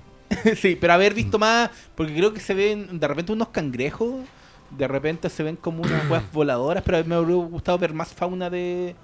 Como que se, se hubieran ido de la ya, si estamos aquí, rayemos la papa y, y, y tirémonos con todo. Como que sentí que la, la tierra Pero, pero le aprobaron Mira, más estoy- películas al loco, ¿no? Es que mira, No yo, sé yo estoy, yo con estoy eso. impactado porque a mí me gustó mucho lo que muestran de, de la Tierra Hueca. De hecho, cuando llega Kong, le salen unas serpientes aladas que son... Me gustó porque me acordé del Kong del 76, que no pelea con dinosaurios, porque No, Dino no. Laurenti no le va a pagar a Carlos Rambaldi para que haga dinosaurios. Entonces, era una culebra gigante la weá. Sí. Pero acá era una culebra alada que en un minuto envuelve a Kong y como que se ve la cara del weón así sofocándose debajo y que después el loco agarra las alas y como que le quiebra los huesos cuando y lo termina decapitando y comiéndose la cabeza. Yo esa weá la encontré filete. Entonces cada vez que mostraban una criatura, lo que a mí me gustaba además es que no eran criaturas genéricas. Yo estoy muy aburrido de la criatura genética, no- genérica. No sé si a ustedes les pasa, pero yo encuentro que son todas iguales. Todos Sí. se parecen al Rancor de Hace rato o al que regreso del el Jedi. Monstruo de Cloverfield que Que es un rancor, es un, un rancor, mono con los ojos chicos. rancor de los Russell J. Esa sí. weá la están haciendo hace caleta. Entonces acá cuando muestran esos pajarracos que se parecían como al señor Burns, que eran completamente horribles y e, e inéditos. Yo no lo había visto. O sea, es que, es que a mí igual me- los de Skull Island los encuentro muy bien diseñados. No me gusta cómo los ocupan. Oh, yo los encuentro Pero, fome, me gusta como el la diseño. misma De familia. hecho, es mi está, es que como- está, tenían en Kong Skull Island sale como un bisonte gigante. No, no, no, eso, esos son aparte. sale Ese, ese un. igual es bonito. Pues si estamos hablando de la fauna. Sí, no, no, no, yo me Sale refiero una a lo- a araña lo- gigante, que son unas patas- Ella la araña. Y lo- las cagadas horribles que yo encuentro feísimos, que son los. ¿Cómo se llaman? Los Skull. Eso, que los. Skull Crashers, que. o sea, Que, que no, acá me encantó feo, porque aga- agarró uno y fue para que Mega Godzilla lo hiciera cagar en un segundo. Que yo también sentí que era un poco J.J. Abrams diciendo: Esto es lo que hago con tus monos culiados penca. Que en Skull No, Island, que en Skull Island es súper ofensivo porque salen esas cagadas. Que me da risa porque aparecen un segundo en Kong 33. Aparecen de fondo unas weas que tienen tres patas. En un plano. Se ven como subtrepando una wea. Y este loco, que, que es muy One Perfect Shot, por cierto, cuando tú dijiste eso, que el plano, los pla- si tú veís en GIF Kong Skull Island, la No, weá es no, una obra una maestra. Sí, es preciosa. No, loco. ¿Cachai? Esa Pero- la discutimos. Pero esa, es, es tan desarticulada, no tiene nada. Ya, en Tan fin. Puesta Pero, ahí con moco. pero esto ¿Te acordás que el monstruo, como por defecto de Skull Island, eran estos hueones de tres patas? Y después cuando sale como, hay uno que es como el jefe, que va a aparecer, que, Que, es como que el va gran creciendo pelea, el porque que se va pelea, alimentando. y es igual a lo Sí, otro, es pero más más grande grande nomás. Yo esa, esa weá la encuentro No, a, mí, a, mí, weón. a mí me parecen feos, pero me gustan. Me gustan como, Ah, como diseño. No, a mí no me gusta. Pero, pero yo no tengo No, pero, problema con pero que tú, pasando. acá encontré que sí había como esa intención, pero sí, porque haya sido poco, porque haya Sí, es habido, que puede haber habido más. Es que además como te muestran que es como es prácticamente como el sol bajo el mar. Esta Sí, era pues, sí, esa- esa bola es, eh, weón. Pero sentí que Lo dices la- como si estuviera mal, fauna. malo. No, yo no Sí, pero- como que fuera mala. Pero podrían, eh, si al final a él le No, yo, yo, Dale yo más creo, tiempo, creo dale más que tiempo. por ahí, claro, por ahí viene la otra. Dale más películas. Sí, ahora Ya, es la o sea, la ya el Rey Kong. No, no Sí, está pues. confirmado nada. No, no, pero no, está el, bien, trato sí con se los entiende. señores Tojo llega hasta esta película nomás. Sí, pero, también- pero ahora tenéis para hacer King Kong. Si el, creo, el Briones tiene razón. Sí, sí, sí, sí, ahora tenéis Claro. ahora tenéis de dónde. Ahora podéis sacar un, un Godzilla, un sucedáneo. Sí, yo no sé si les quedan a ciudades para echarse. Chile, pues, weón. Siempre. Que vengan a Chile. Que vengan, Total. ¿qué importa? París, no, pero sí, toda Europa. No hay, ahí no hay nadie trabajando en la oficina en la noche. Todos arrancaron. weón. Jugaba a Chile, así que se fueron a la el chileno es flojo. Ah. Jugaba en Chile. Espera, en, en la Godzilla King of Monsters, ¿dónde ocurre la agua? Ya se me olvidó. ¿O en una isla italiana, creo que era? Pero esa O- en- No, porque en México. Es que como En México. Ah, Ah, sí, pues cagar. Cuando salía ese monstruo que solo con el aletear de las alas derribaba todas las Rodan. ciudades. ¿Para qué, weón? Para tener no, más partículas en pantalla. no, no, Más, no, más, no, más elementos. Más basura visual. Ahora Ya, igual lo, igual lo No. bueno que dentro de todo el tema pandemia, no poder estrenar en cine, la buena película anduvo bien. Sí, pues. Todo- No, tiene no, sí, tiene sí, buena, en cine le fue lo buena suficientemente cifra. Esto le da la razón a las distribuidoras para mmm, eh, estrenos más directo de streaming porque salía como un dato, se lo, lo estamos hablando en la tarde con el Briones, que era salió como una nota en estos portales Deadline, Hollywood Report, donde decían Claro. que los estrenos de Warner eh, de streaming, como eran para cine, le había dado, eran los más exitosos de este año en términos de reproducciones comparados con los del otro. del Gente, otro. gente que vio la wea. Gente Claro, que vio, porque obviamente son películas más grandes, eran estaban pensadas para cine. Y, y bueno, hasta el momento no han llegado a las Pero, pero ¿cuántas son las Warner? Wonder Varias, Woman po. 1984, Wonder King Kong vs. 84 Godzilla, Little po. Things y Justice League. Y Tenet. No, No, Tenet- no, no, no Tenet si No, a pero, pero es que en realidad yo, yo la pandemia la contaría como una sola O sea, wea. toda la, toda la pandemia. Porque en realidad como que la ca- Pero el Tenet cambio no no, pero de la hora. Pero Tenet se alcanzó a estrenar. Pero Sí, po. Wonder Woman. No sé, eh, Wonder Woman y las de este 1984 año- que, que tuvo una Claro. muy buena Sí, es que- performance. Es que, es El- que el- hay un el- el- Comparadas con las otras, Sí. les ha ido súper bien. pero es que comparada con las otras, ¿cuáles son las otras? Raya, y el último dragón, Mulan Raya. y Soul. Y, y Cruella. Y Cru- Cruella. Que Soul Cruella- no. Oye, Soul no. que eso, eso es una cuestión que quería comentar. Cruella ardió día y medio. ¿Ardió en qué sentido? O sea, No, todo el mundo lo redes. viendo y después. Pero pum. si es cada vez menor, va- vamos a llegar a un punto en donde la Pero- va a durar pero- una hora. Pero loco, yo discusión. los primeros comentarios que leí, así como que toda la explosión en comentarios, y dije, oye, parece que. Sí, es verdad. Es Yo creo que la voy a hacer. ¡Oh! Se estrenó. ¡Pum! Se acabó la, ¿Te disco- la conversación. ¿Te acordáis de ese día que la gente hablaba de Cruella? Pero, Fue no, hace pero tanto loco, tiempo. lo estáis diciendo como si no fuese así. y Ah, fue así, sí. Fue como un día y nunca más nadie conversó. De Raya no se habló. Oh. Nada. De Raya no se habló. Pero debe haber sido también el, el factor de arriendo extra que la. Por ejemplo, No. por ejemplo acá en, en Chile. Seamos honestos, estamos las piratean nomás por Sí, acá. entonces po. la conversación está igual. Sí. Porque es Pero- que eso, eso igual es el punto para Warner, que ya, si nos vamos en la, en la legal, digamos, todas estas películas había que pagar, había que pagar un extra, No, King Y- Kong vs Godzilla no. ¿no? O sea, perdón, No, no, todas las de Warner. En la gracia de, de las estrenos de Warner es que están ¿Mm? día uno en Estados Unidos Sí. al mismo tiempo. Entonces sí. llegan al cine y llegan a llegan al por, es- streaming y por llegan este año. por este año. Y Sí. obviamente llegan a la piratería. La Claro. decisión que tomaron para Latinoamérica es que 35 días después del estreno en cines lato- latinoamericanos, que puesta las cosas en- Nadie sabe qué nadie es sabe eso. qué significa eso porque es es la primera vez que se estrena en algún cine en Latinoamérica porque no, los estrenos no están parejos. No, po. En Argentina están abiertos el cine acá no, entonces ya, ¿cómo la- lo tocan? gran. No sé cómo lo cómo No, lo no, no están sé tocando. en pero- realidad, pero- Puede pasar un año. Pero va a pasar, no, es, ahora como anunciaron que Godzilla llega este mes, po- podemos asumir que la primera Y- vez que se abrió una sala en Latinoamérica. Se me había olvidado la otra es Mortal Kombat. o puede que sea 35. Mortal Ya, pero, pero fíjate, todas esas películas tienen sobrevivencia. Todas tienen comentario posterior. Yo en ese sentido sí me hace, pues, no, pero creo que tiene toda la lógica del mundo, que mientras las otras plataformas se estrenan y, y se extinguen en una semana, de Godzilla vs. Kong estamos hablando, ¿cuánto, ¿hace cuánto se estrenó? ¿Dos meses? Es que ahí lo que pasa es que ahora se transparentó una weá que es como es. Warner Brothers, siendo la weá que sea, es un estudio de cine. Hace películas.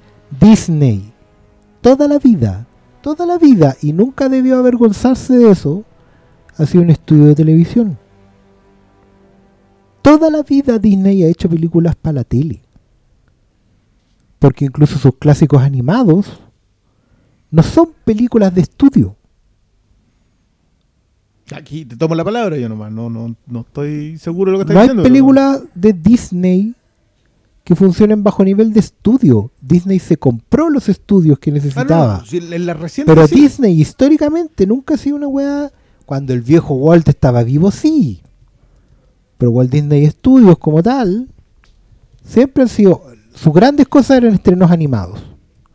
Y desde los 60 para adelante, desde que nació la televisión, los estrenos de animados siempre rendieron mejor en la tele. Y las películas que se estrenaban. Por algo Disney las lucas estaban donde en el VHS. Claro, eh, no, eso, a eso El iba. que el- Disney Home Video era una weá que no se puede creer. no, pero piensa en una película así como era querida encogida a los niños, que nunca fue algo grande en Directo a cine. video. Di- No, y fue popular en cuando la veía en la tele, en grandes eventos, Sí, ya pues, no claro. llama, Mira, el Rey León van a decir todo. El Rey León, mil millones, no sé cuántos años en cartelera. Una. Y era una wea rara. ¿Cachai? Todo ese fenómeno de los 90, de la sirenita, el Rey León, Bella y la Bestia. Bella y la Bestia, y ahí pararíamos, Aladín. Y eso fue No, todo. no son pocas, son cinco igual. Porque ya el jorobado era más chica, Hércules igual era más chico, pasó. Pocahontas, Mulan, todo el resto era más chico. Y rendía mejor en el, One- en el Disney Home Video. ¿Sabéis que yo te, yo, yo te voy a creer en esta pasada? Bastante, porque el otro día yo tiraba un dato a propósito de que eh, ayer, hoy, se estre- hoy día es miércoles, no, eh, ayer se estrenó el último episodio de Loki y ya la fase 4, que no ha estrenado ni una sola película, ni una sola película, ya tiene más minutos en pantalla que toda la fase 1. Claro. Solo con WandaVision, Loki- El- lo que lleva el Loki Soldado Invierno. y Soldado Invierno. Invierno, claro. Y luego yo, yo miraba ese dato y decía. Y va a pasar, mira, y va a pasar una weá. Tómenme la palabra y bueno. Si Black Widow. Black Widow se va a estrenar en pantalla chica. Le va a ir ahí nomás.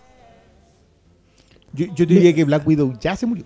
Sí, O sea, que aparte del hecho que ya se murió, pero- va- Black Widow va a rendir menos Black Widow va a rendir menos que eh, cualquier serie de Disney. ¿Tú creí? Sí, va a durar menos. O sea, para nosotros la no. conversa, mira, Ah, la conversa. Disney, Disney ha logrado una wea. WandaVision duraba cuánto, ¿seis? ¿Ocho episodios? Ocho episodios. Y se siguió hablando de ella hasta, hasta que se estrenó la siguiente. Que pasó un mes más. No, yo, yo creo que se siguió hablando de ella, pero por otras razones.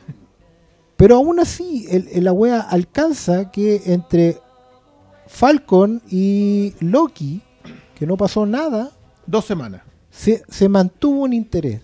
Y Loki debe seguir teniendo unos números Yo, que yo dan diría, para mantener la wea. yo te diría que es esto. WandaVision se habló mucho en los cuatro primeros. Sí.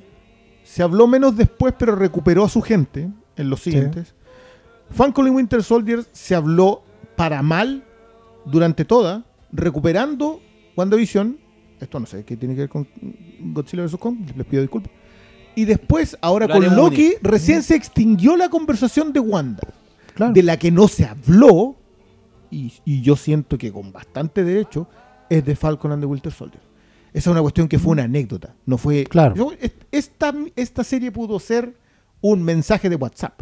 ¿Qué es lo que va a pasar con Black Widow? Pero Si Black No, Widow no, no, va- no, no. Esta, yo- esta yo- serie pudo ser un mensaje de audio reproducido a dos por. A dos por. Porque- que, de hecho, video en eh, YouTube, que de hecho yo creo que es un audio de WhatsApp de reproducción 2 por. Oh, Porque el gran problema de que Black Widow es, al fin y al cabo, va a llegar la gente que vio Avengers, va a ir a buscar a su Black Widow y se van a encontrar con un, con un setment, con un, con un seteo, con la instalación de personajes nuevos que no conocen. Yo, yo La quiero decir, los va a dejar congelados. que acá vemos cuatro Los va a dejar varones, congelados. cuarentones, aunque el otro buen diga que no. Yo no soy cuarentón. Dijo que no. Pero si tengo 37, weón. No es cuarentón. Por ley de redondeo ya, ya cagaste. No, weón, a los está ahí, 38. Ya no loco, te dan vuelta. está ahí- A los está ahí 39, en- weón. está ahí en tu década 4 hace caleta de rato. ¿Qué weá? Pero, pero yo quiero decir que nosotros sí vamos a tener una conversación a propósito de Black Widow por la que queda como Black Widow. Sí, po. Nada más. Pero Black Widow tiene una Pero que- cero. Pero no, ya no seamos ¿Estáis hablando de también. Florence Pugh? Sí. Por eso decís que somos varones, weón. Por eso sacáis en cara eso. Es que no. Actúa muy bien ella. No, ella tiene, creo que tiene un récord que es que se ha robado todas las películas donde sale. Sí, sí. Y en esta pasada. todas. los mutantes. No. Y en esta ¿Florence pasada de nuevo. los mutantes? Habiendo No, visto. esa no se la Te la robó. estás confundiendo con? Anya. Ah, perdón. No. Florence Pugh. Sí. Florence Pugh se roba todas las películas donde sale. Sí. Todas, todas, todas, todas, todas. Ninguna no se la roba. Hasta Mujercita se la roba. Sí, mira, yo, yo ya vi Black Widow. Mira, el Mira el madre. No me avisaste. Y ese weón, weón no frente puta que tuyo, ese mano, weón weón, no. Se no caga pude, con todas los, los- Pero weón, invítalo a ver la weá. si no pude, me- me Pero ¿cómo no vaya a poder, loco? po. ¿Cómo ¿Qué no vaya a poder? Si qué importa. No se pudo nomás, po. Pero. Pero si sabía, te dije la semana pasada que le iba a entrevistar a la No. directora. Oh, No, no. Bueno, esto- muéstrame una prueba de eso. Cuando hablamos yo- antes de los, de los mouse. Yo me retiro acá, queridos auditores. Yo voy a dejar que ellos conversen, solucionen este problema porque No, pero No, no, no, yo quiero dejarlo Dame. claro. Este problema no tiene solución. un problema sin solución. Yo solo. No, yo no veo que entierren el hacha. Yo, yo solo quería decir que. Yo creo que se va a discutir de esta película, Pero no para bien. pero no para. Es que lo que hacen con Taskmaster, ustedes que, que lo han leído en los cómics, yo creo que los que leyeron al personaje en los cómics lo van a odiar. Loco, a nadie le importa. Si nadie lee cómics de la gente que Ya, pero. Ustedes dos. sí. Bueno, pero nosotros dos, ¿qué somos, weón? ¿Dos de, dos de tres de la zona fantasma? A nadie le importa, weón. A mí no me importa. ya, buenas noches, yo también. weón.